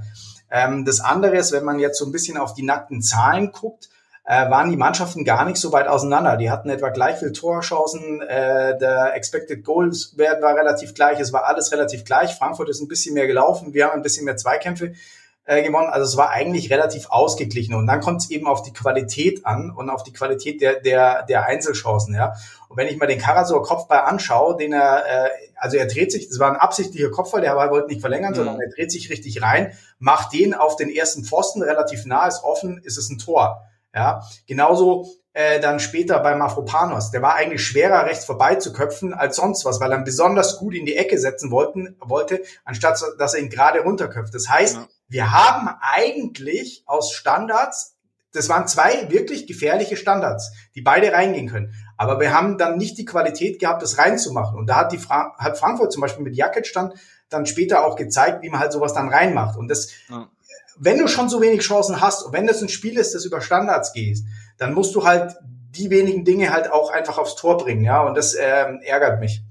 Ja, ja, ja, das ist es halt, also Chancenverwertung hatten wir schon die ganze Zeit. Teilweise kommst du auch nicht gar nicht mal in gute Chancen, äh, in gute Situationen rein, in gute Schusssituationen. In dem Fall waren es ja eigentlich ganz gute äh, Situationen, ähm, aber es reicht dann halt trotzdem nicht. Und dann war nach ein paar Distanzschüssen auf beiden Seiten, war dann ähm, Pause. Und aus der, kam, aus der kam der VfB eigentlich ganz gut raus. Also es war, fand ich, die beste Phase im Spiel, weil der VfB wie immer die Mannschaft gemerkt hat, oh, ähm, so kann es nicht weitergehen. Und dann fällt es 2 zu 0 durch Kamada. Und auch hier müssen wir wieder über unsere Innenverteidigung sprechen, denn wir haben Mafropanos, der sich den Ball viel zu weit vorlegt und dann Knauf einfach auf den Knöchel tritt. Patricia, äh, und sie, er sieht gelb dafür. Er hätte es auch mehr als gelb sein können, deiner Meinung nach? Äh, ja, hätte es. Ich habe auch im ersten Moment dachte ich mir so, da ging es recht schnell und dann bei der ersten hm. Zeitlupe dachte ich mir so, uff, hui, ne? Also der hat ihn schon richtig, richtig am Knöchel getroffen. Das sah auch sehr unangenehm auf, aus. Ähm, klar, keine Absicht, ähm, das, das will ich auch nicht unterstellen und war es auch offensichtlich nicht. Er ist auch sofort hingegangen und hat äh, ja geschaut, wie es ihm, wie es Knauf geht, wollte ihm, wollte ihm hochhelfen. Ähm, aber alles in allem finde ich mit der offenen Sohle auch und wie er da, wie er ihn getroffen mhm. hat und wie er reingeht, ähm, ist es schon auch glücklich, dass das dann nur gelb ist. Also es hätte durchaus auch schon rot geben können, meiner Meinung nach. Und ähm, ja, dann wäre es vielleicht äh, noch mal ein anderes Spiel gewesen, zu zehnt dann. Aber ja, alles in allem, glaube ich, gut bedient mit der gelben Karte. Ja. Ja, und das nervt mich halt auch schon wieder. Ja, also ich meine, klar, versucht er jetzt nicht äh, Knauf den Knöchel wegzuflexen, ja, aber er, er erst verspringt ihm der Ball und dann kommt er zu spät. Ja, ja aber ähm, ich glaube, also ich, ich möchte da jetzt meine Lanze bre äh, brechen und ich bin da auch wahrscheinlich komplett konträr zur ganzen Twitter-Bubble. Ähm, den springt der Ball weg äh, zu weit vor, das ist klar. Aber der, er, er will ganz klar den Ball klären. Also das, das war überhaupt nicht die Absicht, auf den Mann zu gehen, sondern er will den Ball klar. klären und er trifft den Ball auch zuerst. Ja, und dann, weil der andere natürlich in den Pressschlag reingeht, trifft er äh, am Knöchel, aber auch so, dass er dann nicht weiterrutscht. Ja, und durch das, dass er eigentlich ganz klar den Ball spielen will und auch nicht zu spät kommt, wie es zum Beispiel bei Luca Pfeiffer der Fall war, der in Köln absolut zu spät kam. Also wo er, wo er da, was er da ausgepackt hat, versteht kein Mensch. Finde ich, ähm, dass die gelbe Karte absolut in Ordnung geht, weil die Situation ging eindeutig auf den Ball und nicht auf den Mann. Ich glaube, das hat ihn auch gerettet. Also, ja. ich glaube, das hat ja. ihn vom, vom, vom VAR auch gerettet. Ja, dass er dann nicht sagt, guck dir das nochmal an. Also. überhaupt nicht drüber reden, aber es ging ganz klar, er ist den Ball hinterher, er hat den Ball fokussiert, er hat den Ball gespielt. Und zwar erster Ball, dann der Mann. Sieht nicht gut aus, er hat sich auch gleich entschuldigt, aber ich finde, ähm, das ähm, ist mit Gelb schon in Ordnung. Auch wenn es echt hart aussieht. Ja, und es, also es nervt mir aber einfach, weil es halt so unnötig schon wieder ist. Ja, also ich meine, die, ganz egal, was er für eine Karte sieht, ja, kann halt auch einfach, also war halt knapp, ja, wenn er den Ball verpasst, dann ist es halt glatt rot, ja. Selbst wenn er auf den Ball, nach dem Ball geht, wenn er den verpasst, ist es glatt rot. Ähm, und es ist einfach so unnötig. Da schon allein, weil dass du dann, du hast da dann wieder so einen Freistoß in so, so einer Situation, der ja auch zum Tor führt. Es ist einfach, es tut mir leid, dumm. Wir stellen uns in jedem Spiel ein, zweimal richtig strunzdoof an. Und die beiden Tore, die wir jetzt kassiert haben, finde ich, das sind wieder perfekte Beispiele dafür, dass wir uns einfach zu blöd anstellen. Ja. Also, und das, das ist eigentlich tatsächlich der Punkt. Wir haben uns in beiden Situationen, die zu Freistößen gehen, selber in die Situation gebracht. Einmal der Anton, der das über sich ja. drüber, wo, wo er auch immer hinklären wollte, versteht kein Mensch und auch so kurz, anstatt dass er zum Torwart zurückspielt. Und beim zweiten eben eine unsaubere äh, ähm, Ballarbeit bei Mafropanos. Und dann bringst du zweimal Freistöße hin, eigentlich aus Situationen, die überhaupt nicht sein müssen. Ja, und da fallen dann zwei Tore. Ja, und dann halt aber aus einer Position, die schon gefährlich ist und dann, äh, dass Anton jetzt den Ball abfälscht, da kann man ihm keinen Vorwurf draus machen. Bei Müller, Chris, also ich habe, wir hatten das schon mal äh, in, in der letzten Saison, dass er teilweise ein bisschen zu sehr spekuliert hat und dann ihm das auf die Füße gefallen ist. Ähm, klar ist es natürlich immer doof, das haben wir auch bei einem anderen Spiel am Wochenende nochmal gesehen. Nee, das war beim, genau beim, beim, beim 2 zu 1 von Thomas. Der wurde ja auch abgefälscht. Wenn du als Torwart in die eine Richtung unterwegs bist und der Tor, ja. der Ball nimmt eine andere Flugbahn, dann bist du erstmal überrascht. Für mich war aber Müller ein bisschen zu schnell, zu weit im kurzen Eck. Also da hätte man, wenn man ein bisschen weniger aufs kurze Eck spekuliert hätte, und ich bin jetzt auch kein Pro, weder Profi noch Amateurtorwart, äh, hätte, wäre da meiner Meinung nach noch rangekommen. Weiß nicht, wie du es siehst. Es sieht halt extrem doof aus in dem Moment, weil du versuchst dann dein Gleichgewicht wieder umzulagern vom, vom mhm. rechten aufs linke Bein äh, und, und dann trotzdem noch irgendwie zu klären, es, es sieht total bescheuert aus und äh, dass der dann so durchkommt oder dass das ist so, äh, ich, Waldemar Anton würde sagen, so einer rutscht auch mal durch, aber mhm. ähm, ich, ich, ja, er sieht doof aus dabei, Punkt aus Ende, aber man hätte halten können, wenn er anders spekuliert hätte, klar, aber das kannst du dann Trapp genauso ankreiden beim, beim Thomas-Tor. Mhm. Deswegen, da, ja, wir müssen gar nicht in die Situation kommen. Das ist mal das Erste. Aber Patricia, der Kamada macht gerade richtig Spaß, oder? Der ist in der Form seines Lebens gerade, ja. Der ist äh, richtig, richtig gut. Also in dem Spiel jetzt sowieso, also Man of the Match unbestritten. Ich glaube, mhm. an jedem Tor beteiligt. Also er macht ja. eins und legt die anderen beiden vor. Ähm, aber auch in allen anderen Spielen, ich glaube, äh, der ist gefühlt sowieso an 90 Prozent aller Tore beteiligt und äh, macht schon richtig, richtig Spaß gerade. Und ich bin auch sehr, sehr froh, dass man ihn halten konnte, auch wenn das jetzt so mit der Vertragsverlängerung so ein Ding ist. Also eigentlich läuft ja sein Vertrag aus dann äh, im Sommer. Mhm. Und man will ihn ja unbedingt verlängern, weil für so einen Spieler kriegst du natürlich auch Kohle und darauf ist die Eintracht auch angewiesen. Ähm, aber ob er das machen wird, steht jetzt gerade noch in den Sternen und das ist gerade so ein bisschen der Struggle bei ihm. Aber alles in allem, glaube ich, sind wir alle sehr, sehr froh, dass er überhaupt noch bei der Eintracht spielt ähm, weil man jetzt auch sieht, was, was das für ein Spieler ist, was der für eine Hilfe ist auch. Ähm, und ja, der macht richtig, richtig Spaß gerade. Ähm, ja, ich hoffe, das geht auch so weiter und er bleibt fit, weil äh, das ist eine Qualität, die, wenn man die hat, ist es schon echt ein Unterschiedsspieler dann, ja. Mhm. Ja, super. Der stand ja beim Misslintat auch mal auf dem Zettel, bevor er zu euch ist. Dann habt ihr zugeschlagen. Dann hat er im ersten Jahr nicht so viel gespielt, dann hat es Misslintat noch mal probiert, aber damals wurde ganz klar signalisiert, äh, der wird bei euch was. Und das hat er jetzt auch geschafft. Also ähm, macht echt Spaß. Ich schaue den echt gerne an. Ja, ich ja. bin auch sehr froh, dass der geblieben ist. Der war ja auch irgendwie ein, ein Jahr in Belgien zur Laie. Und dann kam er zurück und äh, ja, hat sich hier seinen Weg gebahnt. Und jetzt ist er da, wo er ist. Also Sie werden so schnell groß, sagt man auch, ne? ist gut. Ja, ich wünschte, das könnten wir zu unseren, über unsere Leihspieler auch mal sagen, aber das, dazu kommen wir später noch. Äh, genau, auf jeden Fall stand es dann 2-0 in der 55. Minute. Wieder Gegentore in, innerhalb der ersten 10 Minuten nach Anpfiff, beziehungsweise wieder Anpfiff kassiert. Äh, in der 59. Minute kam dann Lee Eckloff rein für Karasor, womit dann Matarazzo auch den Trichter hinten aufgelöst hat. Brauchst du auch ehrlich gesagt nicht mehr bei. Abgesehen davon, dass äh, Karasor ja schon gelb hatte äh, bei so einem 2 Rückstand zu Hause, äh, brauchst du auch diese Absicherung in der Mitte äh, nicht mehr. Dann kommen wir da 65 Minuten zu dieser Chance von, von äh, Mafropanos, ähm, der knapp vorbeigeht.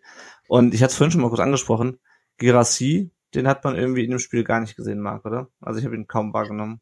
Ähm, tatsächlich, tatsächlich ähm, hat es überhaupt nicht geklappt, den einzubinden. Und wenn man sich das Spiel so ein bisschen angeguckt hat, Sosa hat gar nicht so schlechte Flanken geschlagen. Da waren zwei dabei. Da glaube ich, wäre früher ein Kalajdzic rangekommen. Da merkt man, dass da einfach noch die Abstimmung ein bisschen fehlt. Mhm. Ähm, zum einen muss man sich überlegen, weil er ja doch ein Tacken kleiner ist und nicht ganz so kopfballstark, ob man dann eher auf den ersten Pfosten geht und er dann auf den ersten Pfosten auch reinläuft. Ja, weil da waren welche Flanken dabei, die sind wirklich über ihn drüber gegangen, aber die waren eigentlich äh, so, ich sag mal, alte Kalajdzic-Höhe. Mhm. Äh, und zum anderen das, was ich vorher beschrieben habe, das mit den Tropfen lassen und so, was ja. er in München wirklich sehr gut gemacht hat. Ähm, da kam er immer wieder ins, ins Mittelfeld ja. eben zurück. Ähm, das hat man eben gar nicht gesehen, ja. Ähm, und ähm, der hing für mich komplett in der Luft. Dem hat die Bindung zum Spiel komplett gefehlt und das war sehr schade, weil wir waren natürlich alle gespannt und nach dem Auftritt in München äh, war das ja so ein bisschen auch der Hoffnungsträger. Und ähm, ich bin in dem Spiel dann da gewesen und ich habe mir überlegt, wer soll heute ein Tor machen? Und ich hatte keine Antwort. Ja, ja, das ist, äh, das ist es nämlich. Äh, wir hatten dann ähm, noch einen äh, Wechsel in der 65 Minute. Mio kam für Ahamada und Tomasch für Fürich. Tomasch, der auch später das Tor schießen sollte. Ich finde es lustig, dass in letzter Zeit immer die treffen, nicht die in der Startelf stehen, von den beiden, sondern die, die da reinkommen. Wir haben eine starke Bank. Ja, genau, genau. Ähm, Chris, wie fandst du denn Ahamada in dem Spiel? Also er sollte ja so ein bisschen in diese Rolle reinwachsen als Mangala-Ersatz.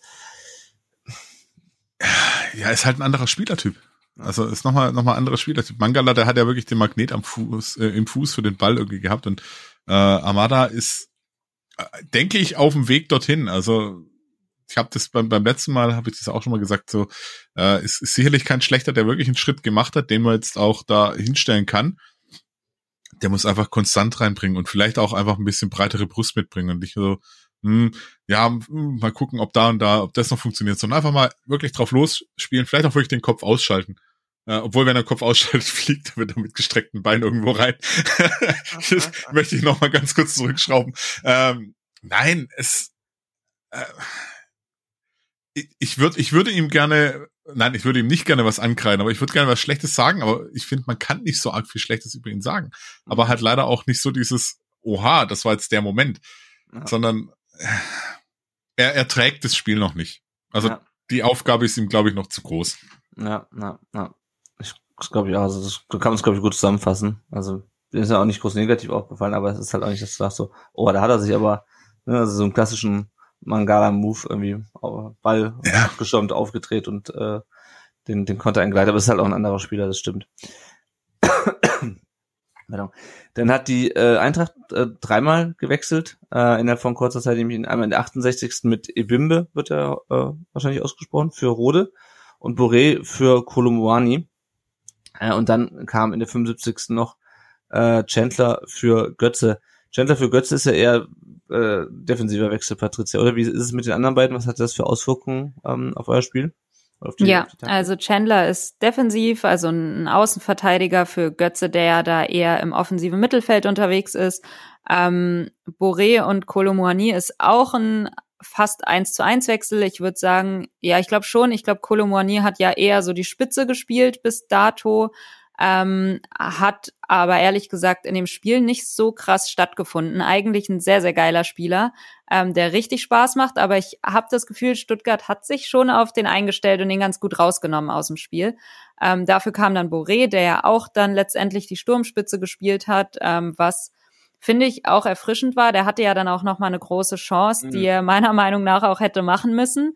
Ähm, aber ja, das, das war auch ein 1 zu 1 Ding eigentlich und Ebimbe für Rode auch. Also Rode schafft ja keine 90 Minuten mehr aufgrund seines mhm. Körpers, der trägt ihn nicht mehr. Ähm, und Ebimbe ist genauso auch auf der 6 beziehungsweise 8 dann zu Hause, so auf dieser Doppel-6 mit So zusammen.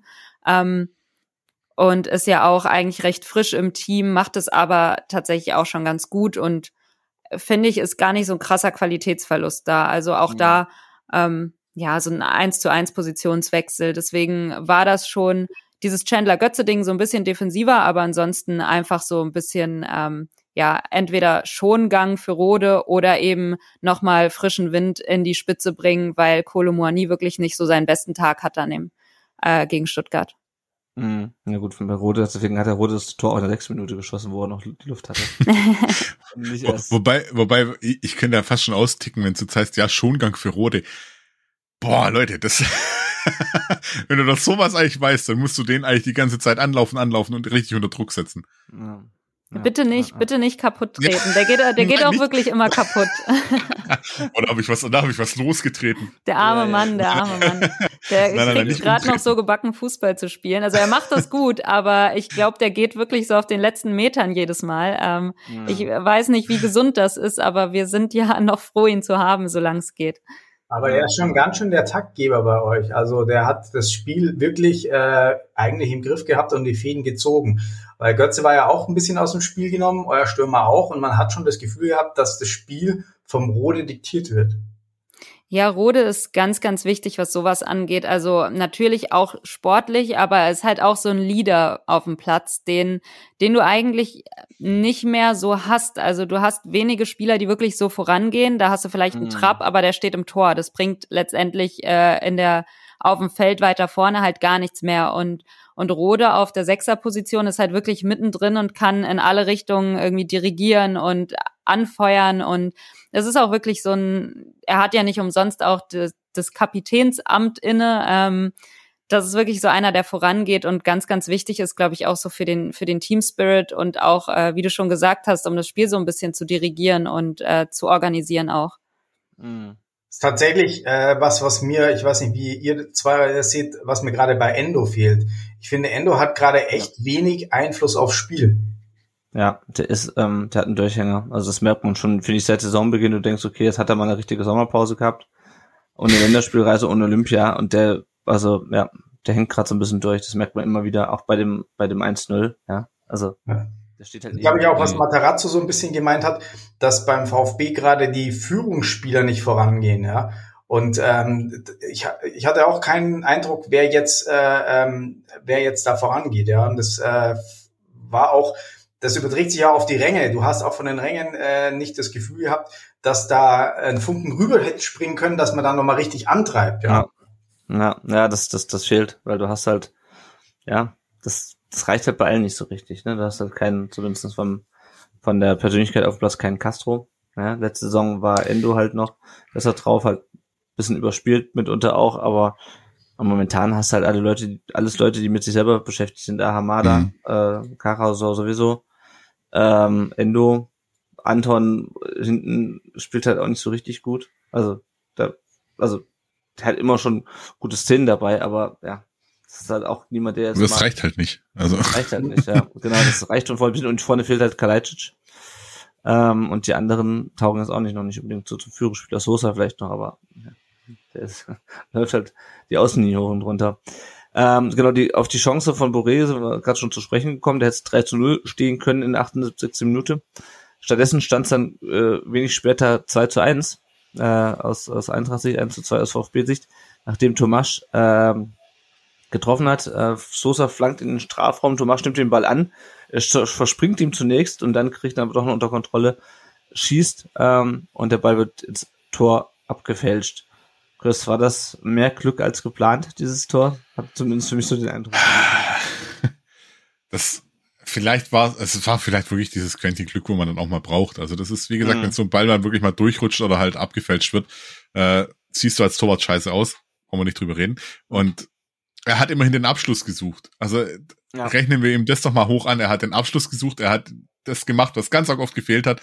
Äh, er hat den Abschluss auch Richtung Tor gebracht und dann kann eben sowas auch mal passieren. Und deswegen bin ich da auch so ein Fan von Abschlusssuchen, auch wenn es vielleicht mal doof aussieht, dass man dann aus 25 Metern draufhält oder sowas. Äh, wenn wenn ich es nicht probiere, geht er nicht rein. Alte Weisheit. Und deswegen, ich, ich fand's gut, dass er rein ist, tut ihm wahrscheinlich auch nochmal gut. Ähm, aber, aber ja, das, das war bezeichnend, dass wir, wenn wir ein Tor schießen, so eine Gurke im Endeffekt auch ist. Also. Ja. Wie war es bei dir, Patricia? Hast du da nochmal äh, Muffensausen bekommen, was die drei Punkte angeht?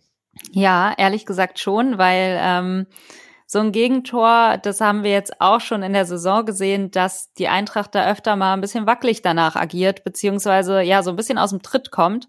Und da hatte ich so ein bisschen Sorge, wie, wie reagiert die Mannschaft jetzt darauf? Ähm, bringt es sie vielleicht irgendwie nochmal durcheinander und dann fällt der, äh, fällt der Ausgleichstreffer und dann haben wir wieder ein ganz anderes Spiel, aber das war zum Glück nicht der Fall. Also ähm, da muss ich der Eintracht auch ein Kompliment machen. Das äh, hat diesmal gut geklappt, sich da nicht aus der Ruhe bringen zu lassen und mhm. weiter konzentriert äh, ja zu verteidigen, aber auch ähm, ja das eigene Spiel weiter durchzuziehen.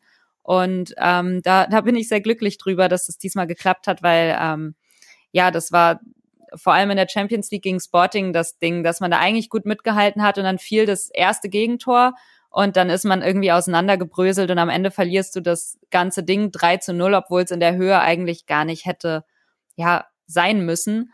Und äh, von daher hast du da schon immer so ein bisschen, bisschen deine Zweifel, ja, was ist, wenn jetzt ein Gegentor fällt? Vielleicht auch ein doofes Gegentor mit so, so ein abgefälschtes Ding und dann, ähm, ja, weiß ich nicht, zweifelst du aber vielleicht an dir oder ich weiß gar nicht, was dann der Auslöser letztendlich ist, dass Mannschaften da vielleicht dann irgendwie danach anders auf dem Platz stehen, aber das war diesmal zum Glück nicht der Fall. Aus, aus meiner Sicht, jetzt aus eurer Sicht vielleicht nicht, aber äh, ja. Ja, ja. Ja, zum 3 zu 1 kommen wir gleich noch. Marc, wie war denn dein, äh, wie groß war denn deine Hoffnung nach diesem Tor? Dass wir uns das äh, siebte, äh, das äh, sechste Unentschieden im siebten Spiel äh, noch holen können? Ehrlich gesagt gar nicht so groß, weil das Tor eigentlich mhm. auch eher aus einer äh, Einzelaktion und äh, dem Zufall entstanden ist. Und eigentlich sofort danach hat die Eintracht wieder gegengehalten. Es war meines Erachtens danach überhaupt keine gefährliche Situation mehr da. Ähm, und ähm, mir hat komplett die Struktur da gefehlt. Ja, wir hatten eine gute Phase, wie gesagt, nach der Halbzeit. Da wurde uns mit dem 2-0 der Stecker gezogen und dann hat man es eigentlich nie wieder zurückgeschafft in ein strukturiertes Spiel. Ja, und ähm, das war ein Zufallsprodukt und ähm, natürlich hat man immer die Hoffnung, wenn so ein Tor fällt, ob sie vielleicht noch mal eins hinkriegen und ein paar lange Bälle schlagen. Aber das hat, da war dann relativ schnell wieder die Luft draußen. Also man hat gemerkt, das hat nicht zur Sicherheit geführt. Das hat auch nicht zu Selbstvertrauen geführt und es hat auch nicht einen Druck gegeben. Tatsächlich auch bei den Fans nicht. Ja, man hat mhm. kurz das Tor beobachtet, aber diese Energie, die ja manchmal dann über die Fans kommt, die kam auch nicht. Mhm, ja.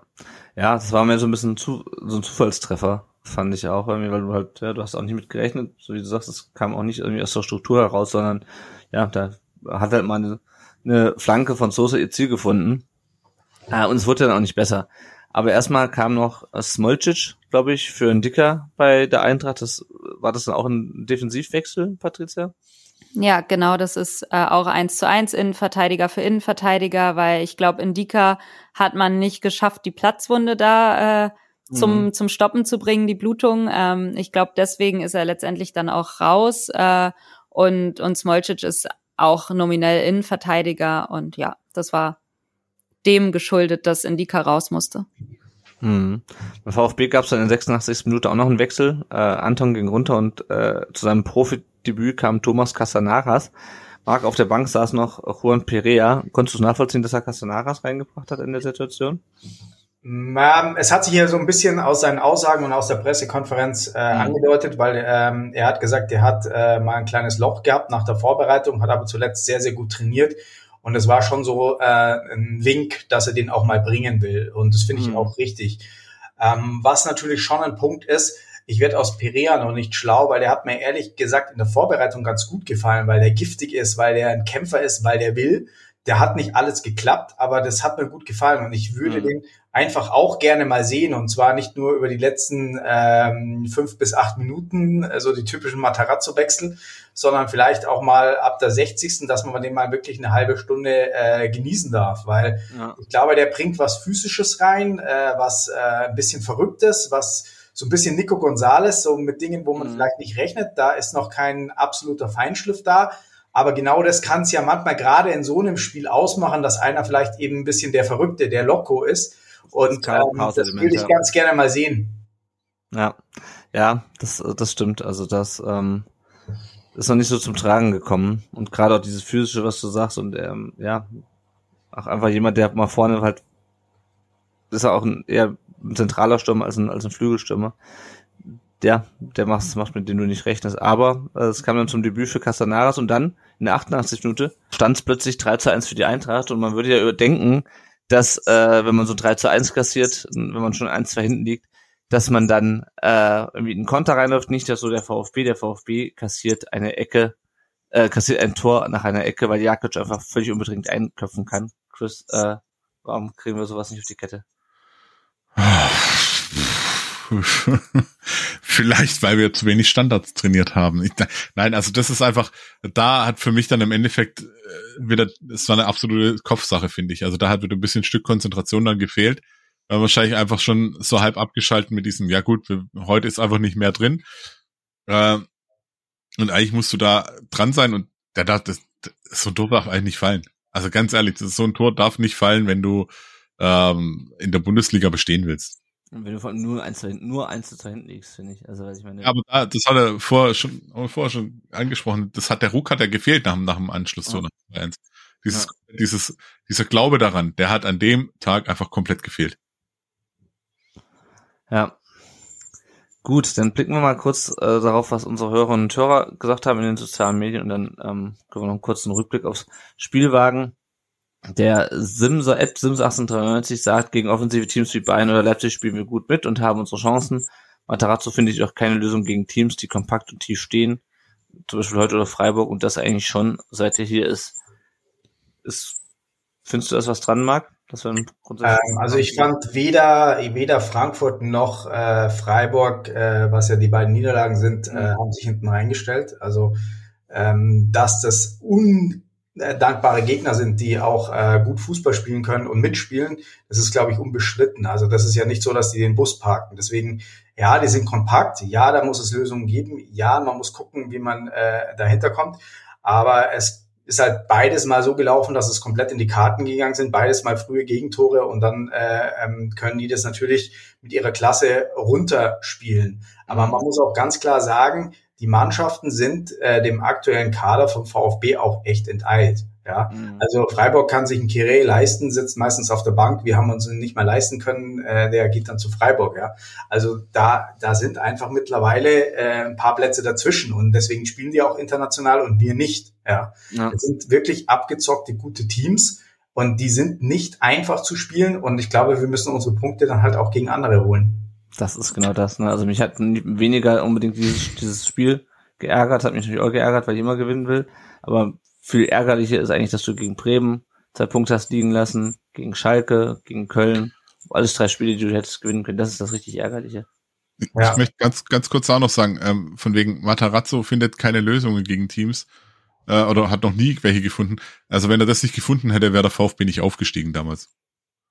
Ja, also tatsächlich, tatsächlich, ähm, ähm, das, das ist für mich ein klassisches Unentschieden-Spiel gewesen. Ja, das war ziemlich ausgeglichen und die Standards haben es entschieden. Ja, mhm. und ähm, da hat mich Schalke schon echt ratloser zurückgelassen, äh, weil da gehst du mal in Führung, da hast du genau dieses Moment, dann fängst du drei Minuten später äh, ein Gegentor ein und das macht mich eigentlich viel nachdenklicher. Ja, ähm, dass wir, dass wir irgendwie ähm, bei Spielen, wo dann drei Punkte drin sind, sind wir nicht hundertprozentig da. Ja, mhm. äh, wir werden auch mal einen besseren besiegen und an einem guten Tag können wir auch mit einigen mithalten. Wir haben auch gegen Leipzig einen Punkt geholt. Aber wir müssen vor allem die Spiele, wo wir klar besser sind, die müssen wir halt auch mit drei Punkten belohnen, weil sonst wird es echt schwer. Ja, ja, ja, genau das. Die Tine schreibt, Team, Team Spirit fehlte, habe keine Einheit auf dem Platz gesehen, zu viele Fehlpässe, darüber aber auch schon gesprochen. Der Marco, ähm, und er ist nicht der Einzige, das war der Einzige auf Twitter, aber nicht der Einzige insgesamt in den Kommentaren, der sagt, sieben Siege in 41 Spielen, sagt alles, also 41 Spiele jetzt diese und letzte Saison und bei Facebook geht's natürlich wie immer noch ein bisschen heftiger äh, zur Sache. Der Georg schreibt, wird Zeit, dass Gente kommt und aufräumt, bisschen hat und Rino raus, es reicht. der Flo Steinmetz schreibt, ciao Pellegrino, das war's hoffentlich. Ähm, und der Daniel Rath schreibt, mit Azubi-Trainer und klasse Auge dir offiziell keine Kritik zu lassen, sensationell. Äh, am besten ist eigentlich Abbildung vom Spielbetrieb. Marco hat denselben Eindruck vermittelt in den letzten 15 Minuten. So eine Lehre wie bei Marco in den letzten 15 Minuten gab es noch nie. Ähm, ja, also das ist, geht schon in eine gewisse Richtung. Ähm, und wir hatten diese Diskussion ja auch in der letzten Saison teilweise schon mal, äh, als dann Materazzo zur Disposition stand. Was glaubt ihr denn, oder was glaubst du denn, Chris? Ähm, wie viele Niederlagen äh, wir uns noch erlauben können oder nicht gewonnene Spiele, sage ich mal so, bis das Thema ähm, richtig an Fahrt aufnimmt. Weil momentan ja. ist es ja noch ruhig, was natürlich auch daran liegt, dass Missintat da eine sehr strikte Haltung hat, aber was glaubst du, wie lange das Es ist die Frage, dauert? wo das Fahrt aufnimmt. Nimmt es in, im Umfeld, im schwierigen Umfeld ähm, mhm. Fahrt auf? Äh, nimmt es in der Presse Fahrt auf?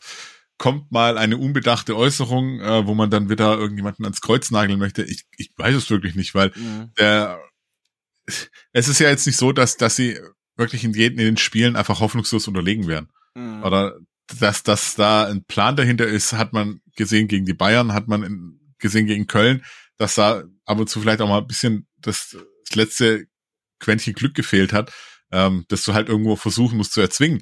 Ähm, ich sehe aktuell noch keine Trainerdiskussion, glaube allerdings, dass wenn es so weitergeht bis zum Ende der Hinrunde, also bis, was ist das, November, Mitte November, mhm. ähm, dann könnte das doch anfangen zu brodeln, weil auf Dauer, ja, denke ich, schaut, schaut sich das nicht jeder so gerne an. Mhm. Und mhm. da wird's, wird dann wahrscheinlich ein bisschen Unruhe aufkommen, wenn nicht sogar ein bisschen mehr. Ich wünsche es mir eigentlich nicht, weil das wir, wir können nicht hier ähm, immer davon reden, wir wollen da die Kontinuität, wir wollen die Ruhe haben und dann verlieren wir sie wieder, so wie letztes Jahr. Letztes Jahr ging's gut, gerade noch mhm. so. Ob ich die Nerven habe, das nochmal ein Jahr so mitzumachen, weiß ich nicht. ja, also ich meine, nur mal rein, egal wer dafür ist verantwortlich ist, aber ich meine die Zahlen an sich, ne, das sind sieben Spiele, äh, kein einziger Sieg, so schlecht sind wir noch nie, also zumindest was Siege angeht. Eine Bundesliga-Saison gestartet. Ähm, wir haben es seit 25 Heimspielen nicht geschafft, zu Null zu spielen. Ja, das ist ja auch so ein Thema, ähm, wo ich mal gespannt bin, weil wir es vorhin von Sagadu hatten. Ähm, wenn der fit ist und wenn der eingespielt ist, dann müssen wir echt mal drüber nachdenken, wer in der Startelf steht. Also, weil ein Sagadu, der hat jetzt für vier Jahre unterschrieben, den holst du ja auch nicht für die Bank.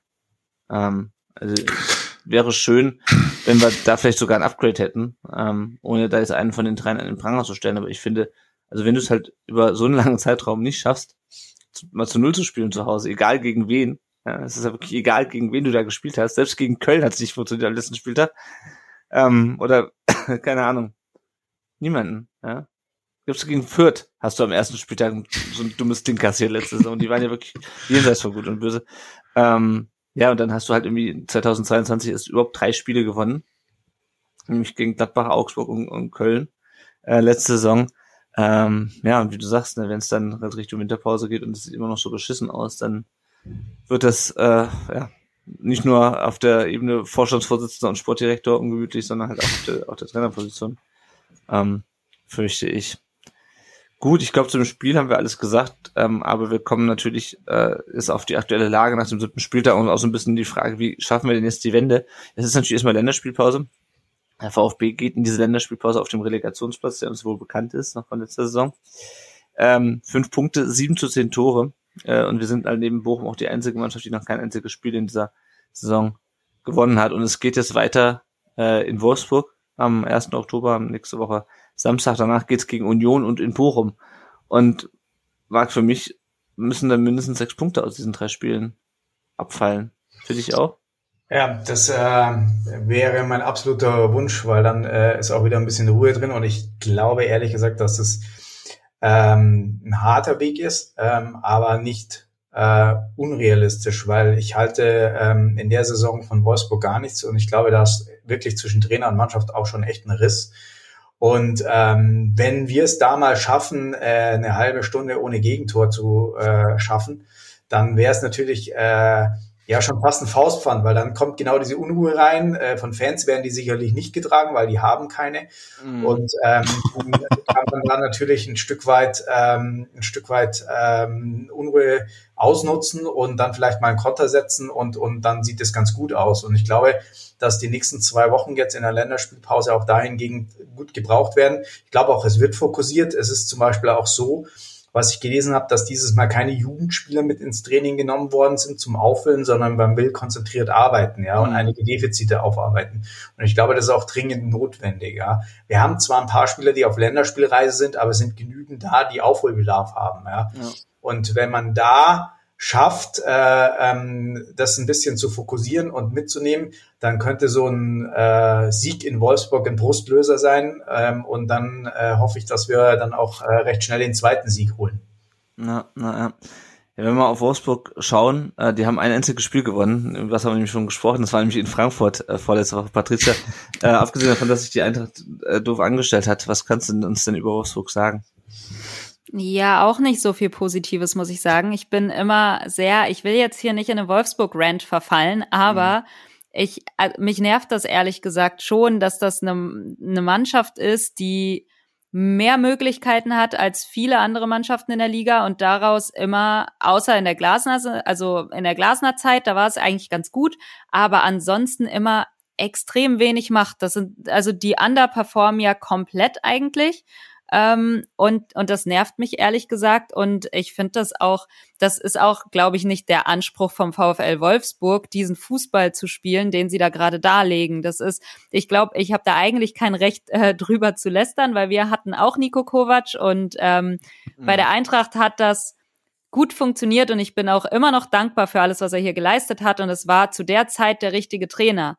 Ähm, das Ding ist aber, man kennt den Kovac-Fußball. Und ich finde, bei Wolfsburg hat es noch mal eine krassere Dimension angenommen. Äh, zumindest habe ich das Gefühl, vielleicht liegt es auch am Spielermaterial, aber dass es ja eigentlich fast nur noch hinten drin stehen und defensiv agieren.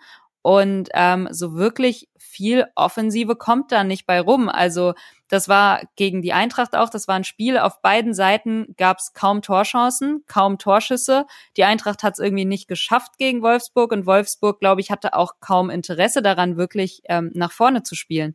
Und das ist halt das, was man irgendwie von Wolfsburg erwarten kann, dass die einfach hinten dicht machen und nach vorne ja nur das Allernötigste. Und ähm, ich hatte es auch da schon gesagt nach dem Spiel. Ähm, Kovac hat ein Interview gegeben und hat gesagt, ja, das ist ja genau das, ähm, was wichtig ist, hier irgendwie gemeinsam mit und gegen den Ball und dann kann man auch schon mal 1-0 gewinnen. So, und das, das klang halt schon wie die komplette Spielphilosophie. Einfach hinten sicher stehen und dann mal gucken, was kommt. Wenn es gut läuft, machen wir irgendwie das 1-0 und bringen das dann über die Zeit. Und das kann meiner Meinung nach nicht der Anspruch vom VfL Wolfsburg sein. Ähm, und es ist auch wirklich echt nicht schön anzusehen und sehr, sehr anstrengend natürlich auch als Gegner. Also klar, ähm, letztendlich haben sie wahrscheinlich alles richtig gemacht gegen die Eintracht, weil das genau der Weg ist, die Eintracht vor Probleme zu stellen. Und das hat funktioniert. Ob man da einen großen Vorwurf machen kann, wahrscheinlich nicht. Aber es ist dann schon natürlich ähm, sehr, sehr nervig und frustrierend, sich das anzuschauen. Ne? Aber ja, ich äh, drück Stuttgart die Daumen, dass das da irgendwie bei euch besser läuft. Ähm, ich bin mal gespannt. Ähm, ich sehe da aber eigentlich schon Chancen, weil Wolfsburg wirklich auch nicht so stark ist. Das ist wirklich nicht gut, was die aktuell da zusammenspielen. Und dann gibt's ja dann noch, wie ihr schon richtig gesagt habt, die ganzen Querelen. Ähm, man weiß gar nicht, wo steht der Trainer da überhaupt. Dann gab's ja diese Kruse-Geschichte. Da ist schon sehr, sehr unruhig aktuell. Und ähm, das, das spielt einem ja dann auch schon manchmal in die Karten. Von daher, ähm, ja, wenn nicht gegen Wolfsburg, äh, wann dann vielleicht? Zwei Wochen später gegen Bochum. Aber ja, das, das ist genau das. Genau, also ich habe mal aus dem, ist korrekt. Aus dem, aus ja, die, haben ja, die haben ja auch noch äh, zwei Joker in Hinterhand. Der Kovac hat ja in, in der letzten Pressekonferenz gesagt, zur Not spielt er und sein Bruder. Also wäre ja da noch oh die Optionen da. Ja. ja, aber auch eher defensive Optionen, ja, ne? Also für die Offensive wird's ja, gut, auch eng. Ja, gut, wir haben ja für die Offensive das, äh, Sammy Kidira noch und äh, Christian Gentner. Gut, ähm, anderes Thema, äh, aber ich habe aus dem, aus dem Kicker nochmal äh, aus dem Auszug aus dem Artikel, da geht es nämlich genau um das. Also sie haben 9,4 Torschüsse pro Partie abgegeben, das sind die wenigsten aller Bundesligisten. Ähm, die kommen insgesamt erst auf 67 Torschüsse. Ähm, und ähm, ja, also das ist, die machen nicht viel in der Offensive. Wir sind anders, wir machen viel in der Offensive, aber wir machen halt nicht, nichts draus. Das ja. ist so ein bisschen das Problem. Äh, deswegen, ich hoffe mal, dass wir einfach in diesem Spiel, dass mal wieder die Chancenverwertung funktioniert, weil ich glaube, dann können wir die auch packen. Ja. Aber was tatsächlich verwunderlich ist, ist, wenn man das Material anschaut, ja, also die haben den Riegel Baku, ja, der deutscher Nationalspieler ist, Matcher, deutscher Nationalspieler, ja. äh, Leute wie Luca Waldschmidt, die da auch schon dran waren. Äh, ähm, ähm, dann Maximilian Philipp, ähm, du hast Mamouche, der letztes Jahr bei uns echt eine ordentliche Saison gespielt hat. Ähm, du hast da wirklich Brekalo, du hast echt Offensivpotenzial, ja. Äh, Kruse ist raus, aber trotzdem Offensivpotenzial und dann kommt so wenig bei rum und so wenig Spielkultur bei rum. Und das ist ja das eigentlich Verwunderliche, dass du ja da echt auf den Kader zurückgreifen kannst, ähm, der mit Sicherheit auch für Höheres gemacht wäre. Jetzt vielleicht nicht Champions League, aber eigentlich solltest du mit so einem Kader von den Namen her schon um die Euroleague mitspielen. Ja, ja, auf jeden Fall. Und äh, das Interessante ist, sie haben ja genauso viele Punkte wie wir äh, und haben auch ähnliche Gegner wie wir, äh, also fast die gleichen, nur dass sie halt gegen ähm, äh, Union gespielt haben und wir gegen wie gegen Freiburg, was sich aber auch jetzt aktuell nicht viel nimmt. Das ist der erste und der, der zweite der, der Tabelle, wenn ich es richtig in Erinnerung habe. Äh, und die performen halt ähnlich scheiße, aber so wie ich das sehe, dann halt aus anderen Gründen. Ich habe nur so ganz böse, also wenn ich das pessimistisch bin, wahrscheinlich bin ich nächste Woche um die Zeit wieder optimistischer. Äh, aber für mich ist das halt eine Pflicht. Also du musst dieses Spiel gewinnen. Das ist wie das Hertha-Spiel letzte, letzte Rücke. Du musst, du musst einfach dieses Spiel gewinnen. Also wie die Patrizia sagte, wenn nicht gegen die, gegen wen dann? Und es reicht halt nicht gegen Bochum zu gewinnen. Ja, und wahrscheinlich knallt uns da äh, Philipp Förster eine 91 Minute noch ein Ding rein. Aber also so, das, also dieses dieses Spiel, also und ich habe schon wieder Angst davor, dass wir wieder mit so einer Larifari-Scheißeinstellung in das Spiel reingehen. Ähm, ich glaube grundsätzlich, dass die Einstellung eine bessere ist als in der letzten Saison. Das haben wir auch in den ersten Spielen gesehen, aber ähm, ja, keine Ahnung. Ich habe das Gefühl, die Mannschaft ist in der Lage, sich wieder irgendwas Dummes einfallen zu lassen. Vielleicht mal ein Eigentor zu abwechseln. Nee, wir, wir setzen die Auswärtsserie fort und setzen sogar noch einen drauf und holen Dreier. Genau, zum ersten Mal seit der letzten Dezember gegen Wolfsburg. Das, das wäre natürlich wär eine schöne Serie. Ja, also ich bin mal gespannt. Ähm, ich maße mir da jetzt auch noch anderthalb Wochen vorher noch kein, noch kein, nicht an, äh, zu sagen, wie das, wie das ausgeht. Ähm, aber ja, es ist auf jeden Fall schon wieder äh, nach acht Spieltagen wird schon wieder alles ein bisschen brenzlig. Das Schöne ist, dass wir kaum Ausfälle haben. Also bei Wagnermann, der trainiert, glaube ich, noch nicht aktuell, weil der immer noch an seinem Ödem da laboriert. Ob der für Wolfsburg fit ist, weiß ich gar nicht. Ähm, aber aktuell haben wir erfreulicherweise keine Verletzten, wenn ich das richtig sehe. Also einfach mal gar keine. Wenn Wagnermann wieder fit wird, sind alle fit. Ich weiß nicht, was das zuletzt bei uns gab. Also jetzt mal von Belastungssteuerung und sowas abgesehen. Ja, lang ist her, hey. Also. Ja, aber das heißt halt auch, du hast halt die volle Kapelle. Also du kannst halt nicht mehr wie letzte Saison, das ist halt das auch, was mich ein bisschen, bei mir so ein bisschen Stirnrunzeln verursacht. Du kannst halt nicht wie letzte Saison sagen, ja, es fehlen da Sidas und Kalajdzic. Aber wenn die zurückkommt, dann wird's besser. Nein, du hast alle. Du hast sogar einen mhm. super Innenverteidiger, wenn er fit ist. Du hast einen guten Stürmer. Also, du hast halt keine, keine Gründe mehr, warum es nicht funktionieren soll, außerhalb, dass du halt einfach zu schlecht bist oder zu doof. So, wir gucken auf unser Tippspiel. Ähm, und erstaunlicherweise, ich äh, ich komme damit gar nicht klar drauf. Ich bin Platz 4 in unserem Tippspiel. Ja. Ich habe einfach mal das 1 zu 1 zwischen Wurf und Köln richtig getippt, aber darum geht's nicht. Ähm, kurzer Blick, die Kamina 1987 führt mit 92 Punkten vor dem Dublin Jigger mit 80 Punkten und Prinz Poldi auf Platz 3 mit auch mit 80 Punkten und äh, wie gesagt, dass ich da auf Platz 4 rumspringe, das erschreckt mich fast schon. Ich tippe viel zu gut. Ähm, gut, ähm, wir klicken noch gleich auf die anderen VfB-Mannschaften. Vorhin kurzer Werbeblock. Wenn ihr uns nicht finanziell unterstützen könnt oder wollt, könnt ihr auch einfach bei äh, Apple Podcasts oder bei Spotify eine Bewertung dalassen. Bei Apple Podcasts gerne auch eine Rezension. Die lösen wir dann gerne vor. Und das hilft einfach anderen VfB-Fans uns leichter zu finden. Und wenn ihr auch das nicht machen wollt, weil ihr ganz analog unterwegs seid, dann geht doch einfach, fahrt nach Wolfsburg, stellt euch einen Gästevlog und erzählt den Leuten, dass es uns gibt, was ein Podcast ist, wie man den runterlädt. Ähm, das würde uns auch sehr freuen wenn uns noch mehr Menschen finden. Gut, wir blicken auf die anderen VfB-Mannschaften und äh, zunächst auf die Frauenmannschaft. Für die läuft wesentlich besser als für die Herrenmannschaft. Die sind nämlich nach drei Spieltagen immer noch umgeschlagen, haben 3 zu 0 gegen den Hegauer FV äh, gewonnen, gegen den Tabellenzweiten. Muss halt nicht dazu sagen, in der Oberliga. Äh, Anja Salensky mit ihrem zweiten und ihrem dritten Saisontreffer und Sophie Geiring mit ihrem ersten äh, sorgen dafür, dass die dass der VfB da weiter ungeschlagen bleibt, ist das Zweiter von 14 Mannschaften mit neun Punkten und spielen jetzt am 25. am Sonntag ähm, beim FC Freiburg St. Georgen, wenn ich das richtig mitgeschrieben habe, die sind Tabellen siebter und können hoffentlich ihre Serie ausbauen. Der VfB 2 hatte zwei Spiele, seit wir das letzte Mal aufgenommen haben. Die haben dann am Mittwoch bei der SGV, der SGV, dem SGV, weiß ich gar nicht mehr. Ähm, Freiberg 2-2 gespielt, Lukas Sonnenwald mit seinem ersten Saisontreffer und Marco Wolf bereits mit seinem vierten. Äh, und dann gab es am Sonntag das Spiel gegen den VfR Aalen. Thomas Castanaras kam auch am Sonntag nochmal zum Einsatz, hat einen Elfmeter reingemacht. Äh, Janis Buziaris mit seinem dritten Saisontreffer und Babis Trakas äh, trifft zum zweiten Mal in dieser Saison. Und der VfB ist jetzt Vierter in der Tabelle mit 18 Punkten, äh, mit 15 Punkten nach acht Spielen, also ein ganz ordentlicher Saisonstart. Und am Freitag geht es um 19 Uhr zur TSG Balingen. Die U19 hat jetzt Pause, die spielt erst am 1. Oktober wieder in Augsburg. Und die U17 hat 2 zu 0 in Darmstadt äh, gewonnen. Ähm, und ich dachte, ja schön, ich könnte ja vielleicht hingehen, wenn ich mir das Spiel nicht angucke. Ähm, aber die äh, U17 von äh, Darmstadt spielt in Funkstadt. Wer sich in Darmstadt nicht auskennt, das ist ein äh, Ort, der direkt an Darmstadt gelegen ist. Aber das war mir dann doch das war es mir dann doch nicht wert, bis nach Funkstadt rauszufahren, nur um die VfB U17 zu sehen. Der VfB gewinnt auf jeden Fall 2 zu 0. Ninos, Nino Kutos mit seinem dritten Treffer und Nevius Kempri wahrscheinlich, hoffentlich spreche ich es richtig aus mit seinem ersten Saisontreffer, sorgen dafür, dass die U17 jetzt zweite, äh, zwei Tabellen zweiter ist mit 15 Punkten. Und die spielen am 9. Oktober, also die haben auch ein bisschen Pause jetzt, gegen die 60er. Wir blicken zum Abschluss noch auf unsere Leihspieler Ömer Beas und da kommen wir jetzt zum Thema Leihspieler.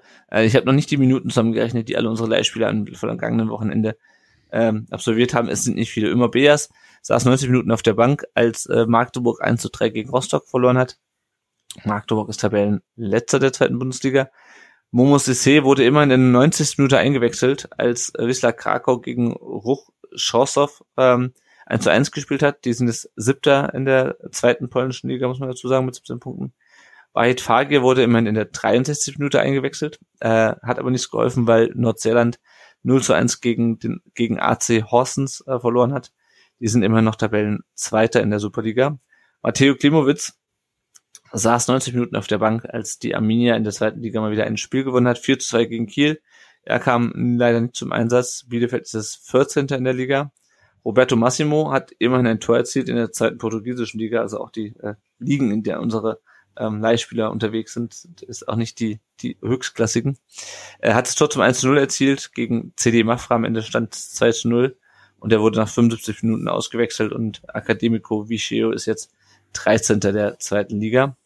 Clinton Mola äh, hat beim äh, 0 zu 2 der Blackburn Rovers in Luton äh, nicht gespielt, war nicht im Kader die Rovers sind der siebter in der Tabelle. Leonhard Münz kommt leider immer noch nicht zum Einsatz bei St. Gallen. Äh, die haben in der zweiten Runde des Schweizer Pokals 4 zu 2 beim Drittligisten Etoile Carouge, ach, das ist das Schöne an der Schweiz, hat man so schöne französische Namen, Etoile Carouge, äh, gewonnen. Er war nicht im Kader äh, und ähm, genau, St. Gallen ist in der Super League weiterhin Dritter. Mosanko saß 90 Minuten auf der Bank, als äh, Vitesse Arnheim gegen den FC Wohlendam gewonnen hat.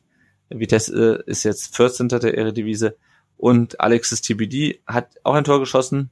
Ähm, es war das 1-0 gegen Austria Klagenfurt. Das Spiel ging am Ende 1 zu 4 aus Sicht des SC Alltag aus.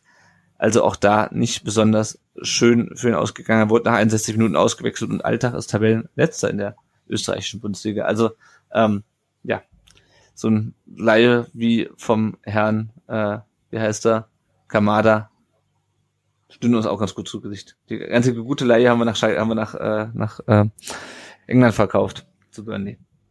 Gut, damit sind wir am Ende unserer Folge angelangt. Äh, erstmal danke ich sehr unseren Gästen, dass sie sich heute die Zeit genommen haben. Äh, zuerst einmal an die Patricia. Vielen Dank.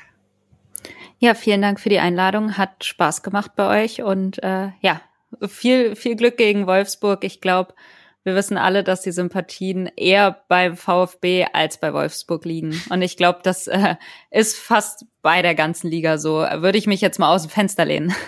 Das nehmen wir, das nehmen wir gerne mit. Wer der Patricia folgen möchte oder äh, hören möchte, was sie tut, der kann ihr unter @patricia auf ähm, auf Twitter folgen. Ansonsten hört und hört man sie beim Eintracht Podcast und man sieht sie bei Fußball 2000. Und äh, vielen Dank auch an unseren zweiten Gast, Marc. Schön, dass du da warst. Ja, sehr gerne. Ähm, ihr macht euch da echt unheimlich viel Arbeit. Ich höre immer gerne zu und es war jetzt auch mal schön, dabei sein zu dürfen und äh, hoffe vielleicht bald mal wieder. Ja, gerne. Das ist ja genau das, warum wir das gemacht haben, was, damit die Leute, die uns hören, auch mal gerne selber was beitragen können, weil ansonsten reden wir uns hier nur den Mund fusselig und äh, so ist es schön, immer mal wieder neue Aspekte da reinzubekommen. Genau, dir kann man folgen, auch auf Twitter. Sag du nochmal, wie ist dein Twitter-Handle? Ja, eigentlich bin ich der Benchmark, aber das hat sich in H-Mark Ben, Bench quasi äh, umgewandelt, äh, war wohl nicht frei und äh, aber man findet mich schon. Sehr gut, alles klar. Gut, dann euch, lieben Hörerinnen und Hörern, vielen Dank fürs Zuhören. Wir hören uns dann, wir machen jetzt eine kleine Pause, also eine Woche, nächste Folge. Schon nächste Woche gibt es dann keine Folge, aber wir hören uns dann nach dem Wolfsburg-Spiel wieder. Vielen Dank fürs Zuhören und dann ciao. Tschüss.